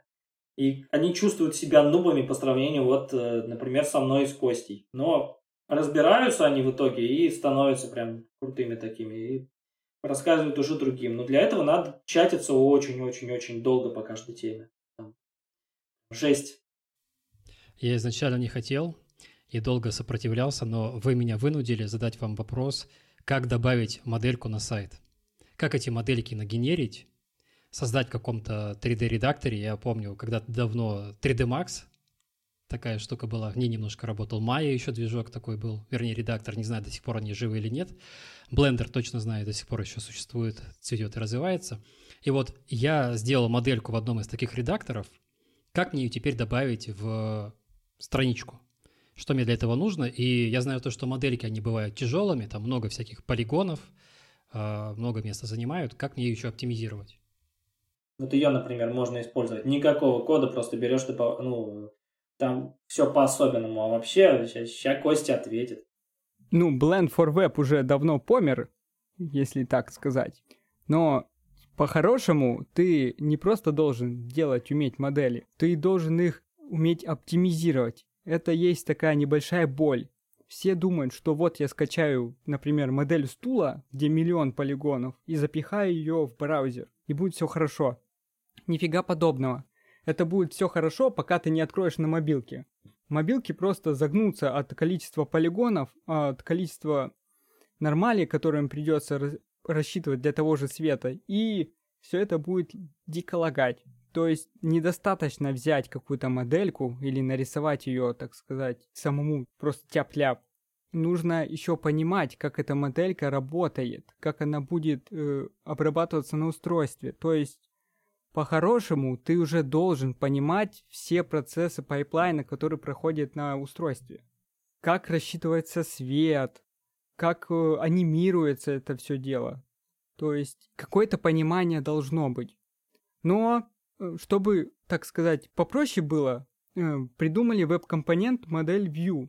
То есть можно, в принципе, сейчас в любом браузере добавить через полифил тег, так сказать, модель, и туда просто так же, как э, с картинкой, мы добавляем просто image src, тут же так же делаем и здесь. Мы берем модель, добавляем ей просто какую-то ссылку на GLTF файл. Что такое GLTF? Это специально придуманный формат для того, чтобы обобщить э, формат модели как раз для вот этого вебчика. Конечно, он используется не только в вебе, но он был придуман Chronos Group, чтобы делать какой-то открытый формат для того, чтобы его могли использовать во всех, на всех устройствах, во всех движках, в том же самом Unity или Unreal Engine. Вы можете использовать этот открытый формат, у него открытая спецификация, и должно выглядеть на всех движках и на всех платформах одинаково. Слово «должно» не говорит, что обязано. Просто Формат описывает как раз э, и как должны храниться текстуры, как должны храниться материалы, как должны храниться камеры. Да, формат поддерживает камеру, то есть можно в самом редакторе, в том же блендере сделать сцену, добавить э, камеру с определенного ракурса, поставить туда свет, поставить это через модель э, Viewer, и должно все хорошо работать. Но слово должно и слово обязано это как бы разные понятия, и не всегда это работает корректно. То есть другим да, то есть уже придумали стандарт, который стандартизирует все вот эти вот модельки, материалы и окружение, чтобы можно было тем же самым, как обычным фронтендерам не париться и использовать те же самые модельки, которые вы скачали, проще. То есть раньше, года два назад, это была боль и страдания. Не было GLTF, э, был FBX, был OBJ. Э, а, это очень специфичные форматы. Например, OBJ не позволяет делать анимацию, не позволяет добавлять какие-то камеры или освещение. Нужно было использовать еще какие-то скрипты, чтобы добавлять камеру и освещение в это все дело. А FBX — это закрытый формат.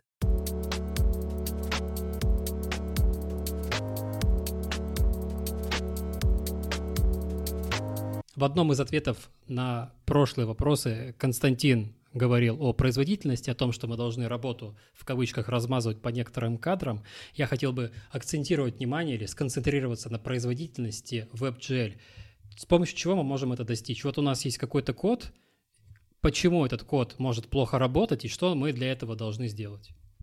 Сейчас расскажу. Все весело. Дело в том, что нужен баланс или fill rate. Если упираться в один термин и сделайте, например, что у вас вся сцена делается одним дроу-колом, да, вы смогли запихнуть все в один, несколько буферов, сказать дроу-колу, э, типа, давай все это, э, запускай прорисовку, и за один дроу-кол у вас вся сцена нарисовалась. Все круто, но вы где-нибудь где-нибудь в другом месте налажали, значит, возможно, и оно все тормозит. Потому что параметров много. Количество дроу-колов, количество Э, смены шейдера, это важно. Смена шейдера больше, чем один дроу кол, там, долго она идет. Если у вас два шейдера, это... то есть, если у вас 100 разных шейдеров, пока вы между ними будете менять, они все будут обрабатывать, тоже синхронизация вся будет кошмарной. Количество смен frame buffer а, например, есть такое. Frame buffer это вот буфера с текстурами, которые, в которые вы пишете, если вы хотите рендерить куда-то не на экран, а в текстуру временно, а потом в другую текстуру. А вот у вас кэшек есть, и туда-сюда оно все гоняется каким-то пинг-понгом или чем-то еще, вот double buffering, что-то пошло. Вот, смена frame buffer а. То есть вот есть много разных операций, их все надо балансировать. Каждая не должно быть, ну, то есть каждая операция вы можете сколько-то сделать, у вас какой-то бюджет, наверное, есть. То есть не надо упираться в то, что в один дроу кол сделать. Вы хотите, вы хотите в один дроу кол, но у вас буфера огромные будут с чего-то там. И у вас куча времени потратится, пока вы этот буфер заполните определенным образом. В общем, баланс. Баланс, его надо чувствовать. Чем больше опыта, тем вы лучше все это чувствуете. Просто когда вы делаете демку какую-то, что, ребят, у меня тормозит, вот, даете демку там в чатик или куда-нибудь, вам скажут, что у вас тормозит скажут, как, наверное, э, это все э, с, этим разбираться, с этим. Но потом вы баланс можете в другую сторону похерить. Вот им надо заниматься этим балансом. Это в общем. Теперь насчет амортизации. Самая первая амортизация, которая идет, это подгрузка текстур в память. Представьте ситуацию. В Pixie.js это очень часто бывает такая ситуация. Э, запихнули все 2D, кучу 2D объектов в какой-то атлас. Атлас это одна вот такая большая текстура, там, сжали текстур пакером. Зачем? А чтобы дроу-колов было меньше. Чтобы, э, чтобы там не по сотне текстур и каждый раз там бинды делать текстур. Ну, там надо менять текстуру. Вот. А было все в одной. Все здорово. Только эта штуковина, когда она грузится на видюху, у вас подвисает весь JavaScript.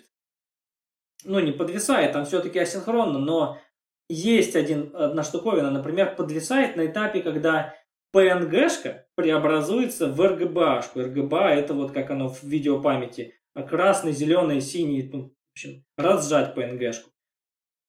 Оно берет и оно синхронное. И вы, так, вы такое вызываете, что «а загрузи ко мне изображение на видюху» а она начинает разжимать PNG-шку синхронно. Весь JavaScript подвисает, потому что PNG-шка у вас огромная. Вы Atlas сделали 4096 пикселей на 4096. Нет, может на PSUK оно нормально, а вот на мобиле лаг, лаг обеспечен сразу в этот момент. Поэтому моменты, когда вы загружаете текстуры, их надо как-то замаскировать. Когда это происходит? Ну, когда вызывается веб функция загрузки текстур, там TextImage 2D, самая простая функция. А библиотека это может сделать, когда она может сделать? Ну, например, когда вы первый раз хотите на экране вывести объект с этой текстурой. Вот вы первый раз вводите, а почему она раньше не загрузила? А потому что мало ли какие у вас там текстуры, какие имиджи загружены. Зачем раньше? Она не знает, когда это делать. Она делает вот сейчас. Поэтому сейчас наступит лаг. Этот лаг надо спрятать. Поэтому вы заранее можете подумать, а вот у меня сейчас запускается сцена определенный, уровень, да. В уровне есть текстурки, которые обязательно должны быть в видеопамяти, иначе будет лаг. А давайте, пока уровень грузится, мы вызовем бинд этой, ой, то есть этот текст image 2D, скажем пикси, что а сделай-ка ты бинд там вот, ну, то есть сделай свои операции, нужные для этой текстуры. Она сделает, и пока у вас уровень грузится, этот вот, лаг, лаг туда замаскируется. Этот пролагивание этого текст image 2D. Это хорошо, но при этом надо знать, что пикси, например, если какое-то время текстура не используется, то есть на экране оно не рисуется, этот объект, ну, его просто не было в сцене, ни одного объекта с этой текстурой, то пикси возьмет через 5 минут, скажет, давай до свидания этой видеопамяти, потому что, ну, мало ли вы забыли, э, там, что она... Пикси, Pixie Garbage Collector, он такой для текстур. Иначе бы все было плохо для всяких Hello Worldчиков, там, людей, которые там набросали несколько сцен и думают, что все хорошо, мы не будем думать о видеопамяти. Вот. Э, а Пикси берет им аккуратненько выгружает то, что не надо, давно не использовали, и все хорошо. Только лаг при загрузке текстуры, повторный, когда снова этот объект появился. Вот. Вот это вот надо контролировать, этот TextImage 2D надо следить, когда он происходит. Этот лаг надо маскировать. Это первая амортизация, которую можно сделать. Следующая амортизация уже трудная. Например, когда надо вам оперировать кэшами, что какие-то объекты у вас были э, нарисованы с фильтрами, то есть дополнительные шейдера на них накладывались. Как дополнительный шейдер накладывается? Ну просто берется объект, э, рисуется с одним шейдером в дополнительный буфер, с этого буфера с другим шейдером еще в дополнительный буфер, вот с помощью другого. Вот он обработан, там появился, например, outline или тенька какая-нибудь. Вы взяли ее, закэшировали. Обычно там каждый кадр все это происходит, а вы взяли и сразу на много кадров вперед. А что если в какой-то кадр вам надо закэшировать много таких теней? Вот это вы можете разбить на несколько кадров. Там, типа, если успеваете, то декэшировать то, что для чего вы будете думаете, что дальше вам понадобятся теньки. То есть дополнительно вот у вас есть некоторый бюджет, есть некоторое время, вы в это время рисуете теньки в дополнительный фреймпуфер. Например. Вот. Вот такая вот амортизация может быть. Ну да, это уже трудно. Это уже трудно, это редко идет. Как правило, все замор... первое, что с чем заморачивается, это спрятать текст image 2D. Вот, спрятать его куда-нибудь тихонечко. Чтобы его не было видно, этого пролагивания. Там выходит такой персонаж новый, а вот и я на сцену, и лаг. Игрок замечает. Потом спрашивает, почему у вас игра лагает? Да нет, лагал один кадр всего, когда это все грузилось в видеопамять. Вот. Персонаж... М? Вот. Что еще? Ну, наверное, сказал. Там, конечно, много всяких деталей еще про амортизацию, может быть, но это очень трудно. Это очень трудно, в общем, с, с амортизацией остальные штуковины. Это надо обсуждать. Потому что у меня вот была амортизация э, векторную графику. Очень много векторной графики. Надо было совать в растер. А именно потому, что вся игра это векторная графика. Если ее все засунуть в растер, там 2 гигапикселя точно наберется. Это просто полный кошмар. Там игра была. Называлась Запорожье. Четыре года мы ее переносили с флеша. Ограничения делали все флешовые. То есть, как ограничения флешовые? Вот есть флеш, вот у нас вот эта штука тормозит, вот это не тормозит. Отлично, берем ту, что не тормозит. Наполняем до тех пор, пока не тормозит. Оно до сих пор не тормозит. Давайте еще этой штуковины. Контент наполняем, нам ивенты нужны. Игра там большая. Деньги, деньги, деньги. Больше контента, больше контента, больше контента. Хорошо, переходим на WebGL. Ладно, сделали какие-то штуковины, что-то код транслировался. Все хорошо, теперь все это стало тормозить. Почему она стала тормозить? Неужели WebGL тормознутый? Нет, профиль производительности другой совершенно для него. То, что у вас тормозило на флеше, может не тормозить на WebGL. Но делали но использовали же то, что не тормозило на флеше, да? Не тормозило. А на WebGL оно может стать тормозить, потому что какие-то операции другие просто. Нам мне пришлось там алгоритм какой-то симулировать, который был на флеше. На WebGL не было, я его сделал, оно вот поехало. Профиль производительности другой. И мне приходилось что делать? Э, делать специальный кэш, который тихонечко там переоптимизировал как-то память, склеивал рантайм атласа, то есть был атлас с одним набором объектов, атлас с другим набором. Она увидела, что часть объектов не используется, место там освободилось. А давайте-ка мы все это переместим в видеопамяти просто с одного э, набора, а, с одного атласа и с другого атласа все объекты перерендерим в третий атлас. Там они закэшированы, эти кадры всяких каких-нибудь пчелок, бегемотиков, э, э, свинок и всего такого. Вот приходилось все это амортизировать. Это был это полный кошмар. Это редко кто делает. Но приходится. Пару вопросов появилось про геймдев, про браузерные игры, которые написаны на WebGL. Я думаю, все пользователи браузеров замечали, что когда они на какую-нибудь игрушку заходят, там такая строка загрузки появляется, типа мы там что-то загружаем. И вот вопрос, что вот в этих играх загружают? Во-первых, большинство загрузки это сетка. Просто по сетке передаются все ресурсы, потому что ресурсы большие. Вы думаете, там PNG-шки на сайте у вас большие? Нет. Для игрушек они гораздо больше, поскольку, например, объект может анимироваться кучей кадров. В PNG-шке куча кадров. Тут она вся грузится. Вот пока оптимизация ресурсов, это каждый, для каждой игры делается заново. По-особому думаешь, что там, как мне получше грузить. Надо ли грузить это по каждой сцене отдельно, по каждому уровню отдельно, или лучше все сразу подгрузить. Вот, по сетке, это первое. Когда она приходит по сетке, это надо разжать. То есть из PNG, PNG-шки превратить в это RGBA. Это потому что синхронная операция. Если вы этого не делали сами, если вы надеялись на пикси, то будет лаг в какой-то момент, когда первый раз рисуется. Но здесь же трюк, вы можете просто свою сцену отрисовать в фоне один раз. Все объекты на ней. Вот, по, по, во время загрузки типа рисуется, угу, нарисовался первый кадр. Вот теперь говорим, что у нас игра началась. Например. Да? То есть, за, э, то есть основное это сетка и это подгрузка текстур. А подгрузка текстур, как же она происходит? Хм, что же там? Там, во-первых, это разжатие PNG-шки, а во-вторых, происходит загрузка на видюк. Вы думаете, она быстрая? Да, у вас супер быстрый PCI Express на компе. Есть такая шина замечательная. PCI Express. Там есть разные версии. Где-то первая, где-то вторая, где-то третья. Они каждый раз растет, э, прогоняется там в два раза больше инфы в секунду у вас. А эта шина имеет разрядность. 128 бит, 256 бит на разных видюхах разная. А, а, разрядность прогоняется через эту шину. Э, если, в общем, опять же, может быть подключено по X8, либо по X16. Как вы думаете, что происходит, когда у вас какой-нибудь киберпанк грузится или GTA грузится? Что там грузится в основном? А там текстуры прогоняются через этот PCI Express все. Ну, там, конечно, геометрия огромные, данные геометрические вот этих моделей, там они тоже прогоняются, могут очень много занять.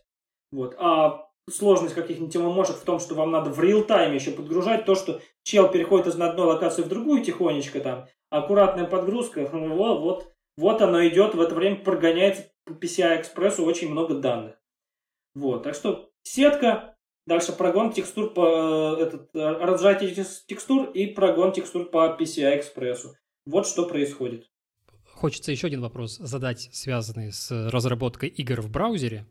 Допустим, я пишу какую-то свою игру с нуля, э, использую для этого Canvas 2D, пишу какой-то такой скромный физический движок, который у меня рассчитывает физику, соударение, и то же самое я хочу реализовать уже на WebGL.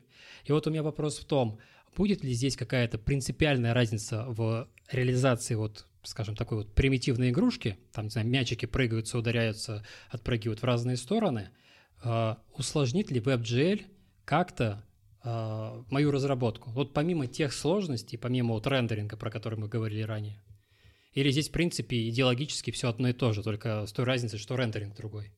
С моей точки зрения, абсолютно то же самое, потому что это разные подсистемы. Вот. Хочется завершить этот выпуск подкаста тем, что мы попытаемся с вами заглянуть немножко в будущее WebGL. Что нас ожидает в будущем? Расскажу. Во-первых, тут важно знать, что произошло в переходе от WebGL в WebGL 2. Переход от WebGL в WebGL 2, как это было? Вот WebGL, появляется куча... Был OpenGL ES 2.0. Появляется куча экстеншенов к нему, да? Вот, часть этих экстеншенов уже распространено на сильно, настолько сильно, что отдавайте-ка мы просто это в новый стандарт и за зачистим, чтобы это API чуть-чуть. Вот, оно ушло, так скажем, в ядро появился OpenGL ES 3.0. WebGL, э, от WebGL к WebGL 2 именно этот переход. Часть экстеншенов перешло в ядро, стало более чисто. Меньше операций, меньше гемора вам, потому что, блин, ну эти экстеншены, которые вошли в ядро, ну они уже почти везде есть, ну, отлично. Они уже стандарт. Все. А переход от WebGL 2 к WebGPU, он совершенно другой. В чем дело? WebGL 2, OpenGL, там это такой старый OpenGL немножко, который... Э, что там? Там э, просто само API не учитывает э, нового понимания, как люди понимают возможности железа. И как понимают вот операции с памятью, вот это вот все.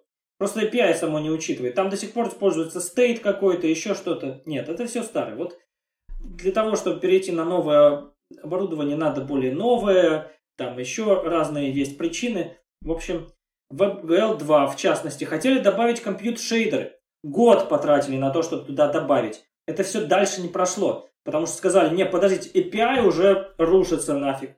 Становится все невозможно. Надо новое, WebGPU. Э, WebGPU вот у нас идет, давайте сразу все туда. Э, там есть поддержка этих шейдеров. Все, все туда. Давайте. Не будем людей мучить. Пусть лучше они на новый перейдут.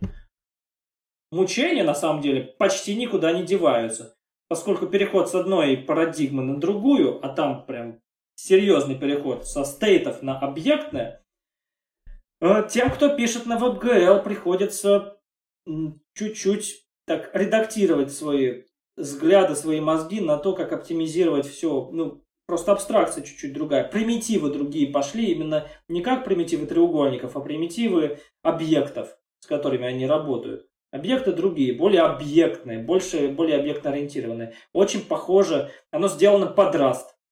Вот, это Rust такой.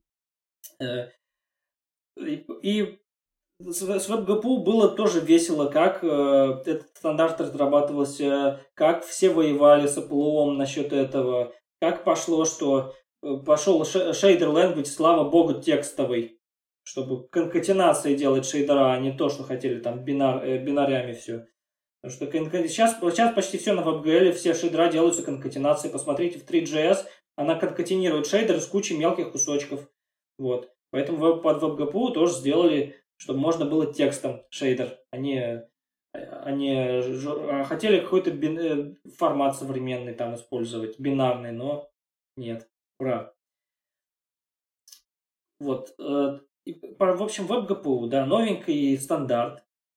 Что хорошо, по железу очень хорошо. Фактически то, что поддерживает WebGL 2, все расширения WebGL 2, скорее всего, WebGPU тоже будет поддерживать.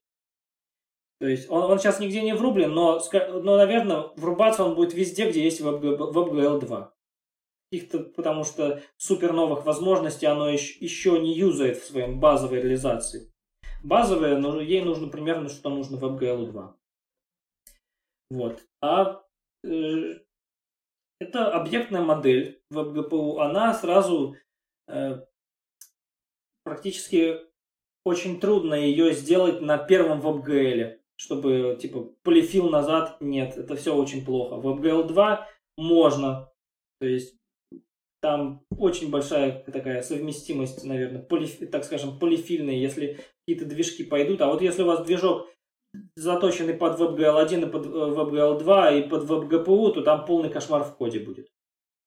Вот. Поэтому такой переход, будущее понятно зачем. Ну, я думаю, что и WebGL, и WebGPU оба будут в будущем. Некоторые могут думать по-другому, но я думаю, что WebGL1 останется надолго, поскольку есть много девайсов, которые WebGL2 не могут, потому что ну, они просто нету хардварных возможностей на вот те вот экстеншены, которые нужны в WebGL2.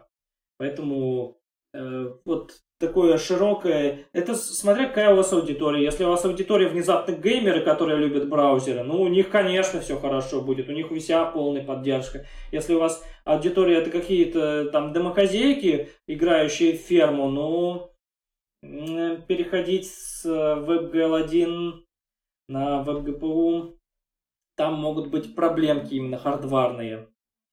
Вот. То есть будущее, я думаю, будет и то, и то. Но для всяких более крутых проектов будут только WebGPU использовать, потому что если у вас только WebGL1, скорее всего, у вас еще и оборудование днище. А если проект на днище работает плохо, ну, давайте сразу уж все чисто под WebGPU делать, типа более чистенько, новые эти самые. А вдруг туда, а вдруг туда RTX подвезут? Да уже кто-то делал реализацию экстеншена там, для, чтобы на ноде этот э, RTX подключить на Node.js, чтобы вот лучики трассировать NVIDIA-скими API-ками. Вот будет здорово. Это, то есть, более новый API, это будет, это, с одной стороны, круто, с другой стороны, переучиваться немножко надо. Но главный совет тут скажу, если вы хотите в графику, то изучайте WebGL сейчас. Не ждите, пока будет чисто GPU и на все него перейдут. Ждать нужно очень долго. Там еще черти что творится с э, поддержкой, пока все это реализует, ну, ну его нафиг. Учитесь на WebGL. Большинство трюков, которые вы, вы будете учиться на WebGL, эти же трюки будут, помогут вам на WebGPU. Ну, тут, конечно, момент в том, что, да, насчет RTX. Веб GPU, должен поддерживать RTX. Там прям спецификация прям так и написано, что типа поддержка ускорения на как раз э, это специальный блок, как раз RTX, Ray Tracing блок, поддержку ускорения специально для того, чтобы можно было ну, использовать вот эти вот все новые фишки новых видеокарт. Иначе зачем нужен вообще WebGPU, если там не будет ray tracing а? То есть там уже, так сказать, по спецификации он там лежит. Только его никто еще не реализовал. И, в принципе, сам Apple ну, с приколами. То есть, если мы посмотрим, мы можем использовать WebGPU уже. Это в последнем хроме можно сделать под триалом. То есть даже не нужно ставить канари. То есть у нас есть игра, мы можем в принципе запустить ее в последнем хроме, она будет работать. Но она будет работать только на PC с картами, со всеми картами, да, я тестировал на Nvidia, на AMD мы смотрели, и под Intel тоже работает в встроенных картах, но они работают на макбуках, потому что Apple выпендрилась, и они сделали другую реализацию шейдеров. В этом есть вся беда, что придумали стандарт, а до сих пор договориться никто друг с другом не может. Причем придумала стандарт именно Apple они решили, что нафиг нам WebGL 2, мы сделаем WebGPU, и они вроде как сделали, но в итоге мы сейчас видим, что у нас и WebGL 2 есть в Safari, и реализован он ровно так же, как и в Chrome, и вроде как работает, и WebGPU у нас в, на макбуках не работает. То есть они вроде как сделали, но не доделали. И, как реально Ваня уже сказал, эта битва будет бесконечной. То есть года 4, наверное, на устаканивание еще нужно. То есть если вы сейчас начнете WebGPU смотреть, я думаю, вы быстрее пойдете в нативщики, потому что это API очень близко к вулкану или к, мет к металлу. То есть оно очень близко к именно к декларативному подходу, и вулкан или металл, если вы его с разработчика, они очень хорошо ложатся на веб GPU. Поэтому Apple его и предложила. То есть декларативный подход нету явного стейта, и конвейер у нас фиксированный. Это значит, что мы не можем перебиндить буфер, чтобы нарисовать с тем же шейдером э, другой примитив. Нам нужно полностью э, переби- перебиндить весь pipeline рендера. В этом есть проблема. То есть там и совсем другой подход. То есть нужно мозг немножко повернуть. И если ты изучаешь и WebGL, и WebGPU, то у тебя могут быть раздвоение личности начаться, потому что в одном месте тебе нужно хранить state, а в другом ты его не можешь просто хранить, не можешь его менять. Так сказать, ты будешь ломать себе мозг. То есть в WebGPU, конечно, будет хорошая идея, но WebGL, как и сказал Ваня, он останется на, на, для нас надолго, и никто никуда уходить не собирается. Но по с технической точки зрения, конечно, WebGL древнее зло. WebGPU, оно более современное, более девайс-ориентированное, то есть и должно работать побыстрее. Ну, как мы смотрели, пока что оно работает даже хуже, чем было. В общем, Костя все замечательно сказал. Давайте я чуть-чуть еще суммирую это все. Нужна была штука, нужна была штука, чтобы рисовать эти все треугольники и так далее, да, в сэндбоксе. До этого таких штук там не было чтобы штука имела доступ к видеокарте и рисовала в сэндбоксе, нету вот. Хорошо. Надо взять что-то стабильное. WebGL, то есть OpenGL ES 2.0, OpenGL ES 2.0 уже был стабилен изначально. Вот они поэтому взяли его. Это уже было древнее зло. Это уже был кошмар. Но его взяли, потому что стабильно там все известно. Это взяли, чтобы обкатать security. Чтобы был сэндбокс, было все. А также, чтобы посмотреть, а вообще веб-разработчики, ребят, вы сможете туда? Веб-разработчики как-то смогли. Отлично. Нарисовали треугольник в 100 строчек, там, что-нибудь такое вот. Все. Теперь, мы можем сделать более современную штуку. Поскольку у нас обкатано security, у нас обкатано, как этот процесс вести. Как в Chromium бактрекере вести, как э, с Apple договариваться. Это все обкатано вот организационно. Люди, Хронос, это все обкатало. Да? Значит, можно более новое наконец. Можно приблизиться к нативу, можно подключить последнее, что там есть, RTX, да, вперед. Вот это вот веб-ГПУ. Но Треугольничек вы нарисуете за большее количество строчек, к сожалению. Потому что каждый этот новый шаг, это надо э, больше знаний нужно, э, не обязательно старые знания, но, новых, но уровень новых знаний, вот порог входа, он еще больше. Ну, вот, к сожалению, оно так. Ничего с этим ты не поделаешь. Порог входа больше, но библи... постепенно подтянутся библиотечники, они уже есть. Им не надо с флеша на WebGL переходить. Они, то есть э, у них уже JavaScript, да, уже хотя бы язык один. Не ActionScript, а вот JavaScript. Но они как-нибудь подтянутся и сделают все это легче, и перейдет оно постепенно на WebGPU. Получился очень такой для меня тяжелый выпуск, потому что много новых терминов. С трудом э, получилось все это в голове удержать и не потеряться. Действительно ли тема с WebGPU и вот этой всей графикой 3D-графикой в браузере, это сложно? И нормально ли то, что ты все это так тяжело воспринимаешь? Абсолютно нормально. Я приведу пример сразу. Я выступал на Holy.js два раза. Ну, три раза. Один раз воркшоп был. Первый раз у меня э, все оценки были двойки и пятерки. Я выступал на сцене прям вот. Э, потом оценки все двойки и пятерки. Все говорили двойка, потому что ничего не понятно. Ну, единичка. Ну, ничего не понятно. А пятерка, потому что ничего не понятно, но чел отжигает, видно, что знает свое дело. Вот это были такие у меня оценки на Holy.js. На первом.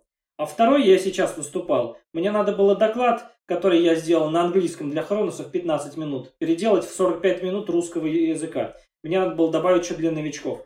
Ну, я переделал, да, я добавил чуть слайдов, перевел. Это оказалось не так просто перевести мне с английского, потому что терминов больше было.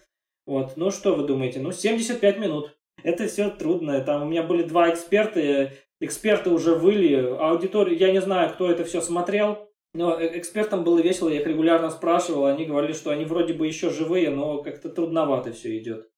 Ну вот оно такое, ничего вы не сделаете. Ну, то есть я понимаю то, что человек, который столкнется с этим всем, ему придется этот путь проделать, и я уверен, что он на, наоборот будет а, благодарен вот этому контенту, который накопился, информации, теории, библиотеки, то, что у нас есть, как ты говорил, накопленный опыт а, разработчиков, который они копили годами. То, что все это уже есть, они вот с этой болью просто не, столкнет, не столкнутся. То есть тут просто нужна какая-то жертва, которая вот этот весь будет путь проходить и на себя этот 3D, 3D-боль вот эту веб-джельную ощутить придется. Ну, для фронта это будет очень непривычно. Если ты хотел с точки зрения фронта туда захотел залезть, ты понимаешь, что у тебя там какие-то циферки полезли, это все дело, и если ты не знаком с математикой, ты реально там можно кукухой поехать первые там две недели точно. Если ты полез, то сорян, чувак, но можно тебя не спасти. Такая вот позитивная нотка. Именно так, в общем, да. Боль все равно будет какая-то, чуть-чуть. Вот, но уже, уже будет меньше, поскольку люди все прошлись по этому хорошо, толп, э, некоторой толпой. На этом выпуск подкаста подошел к концу.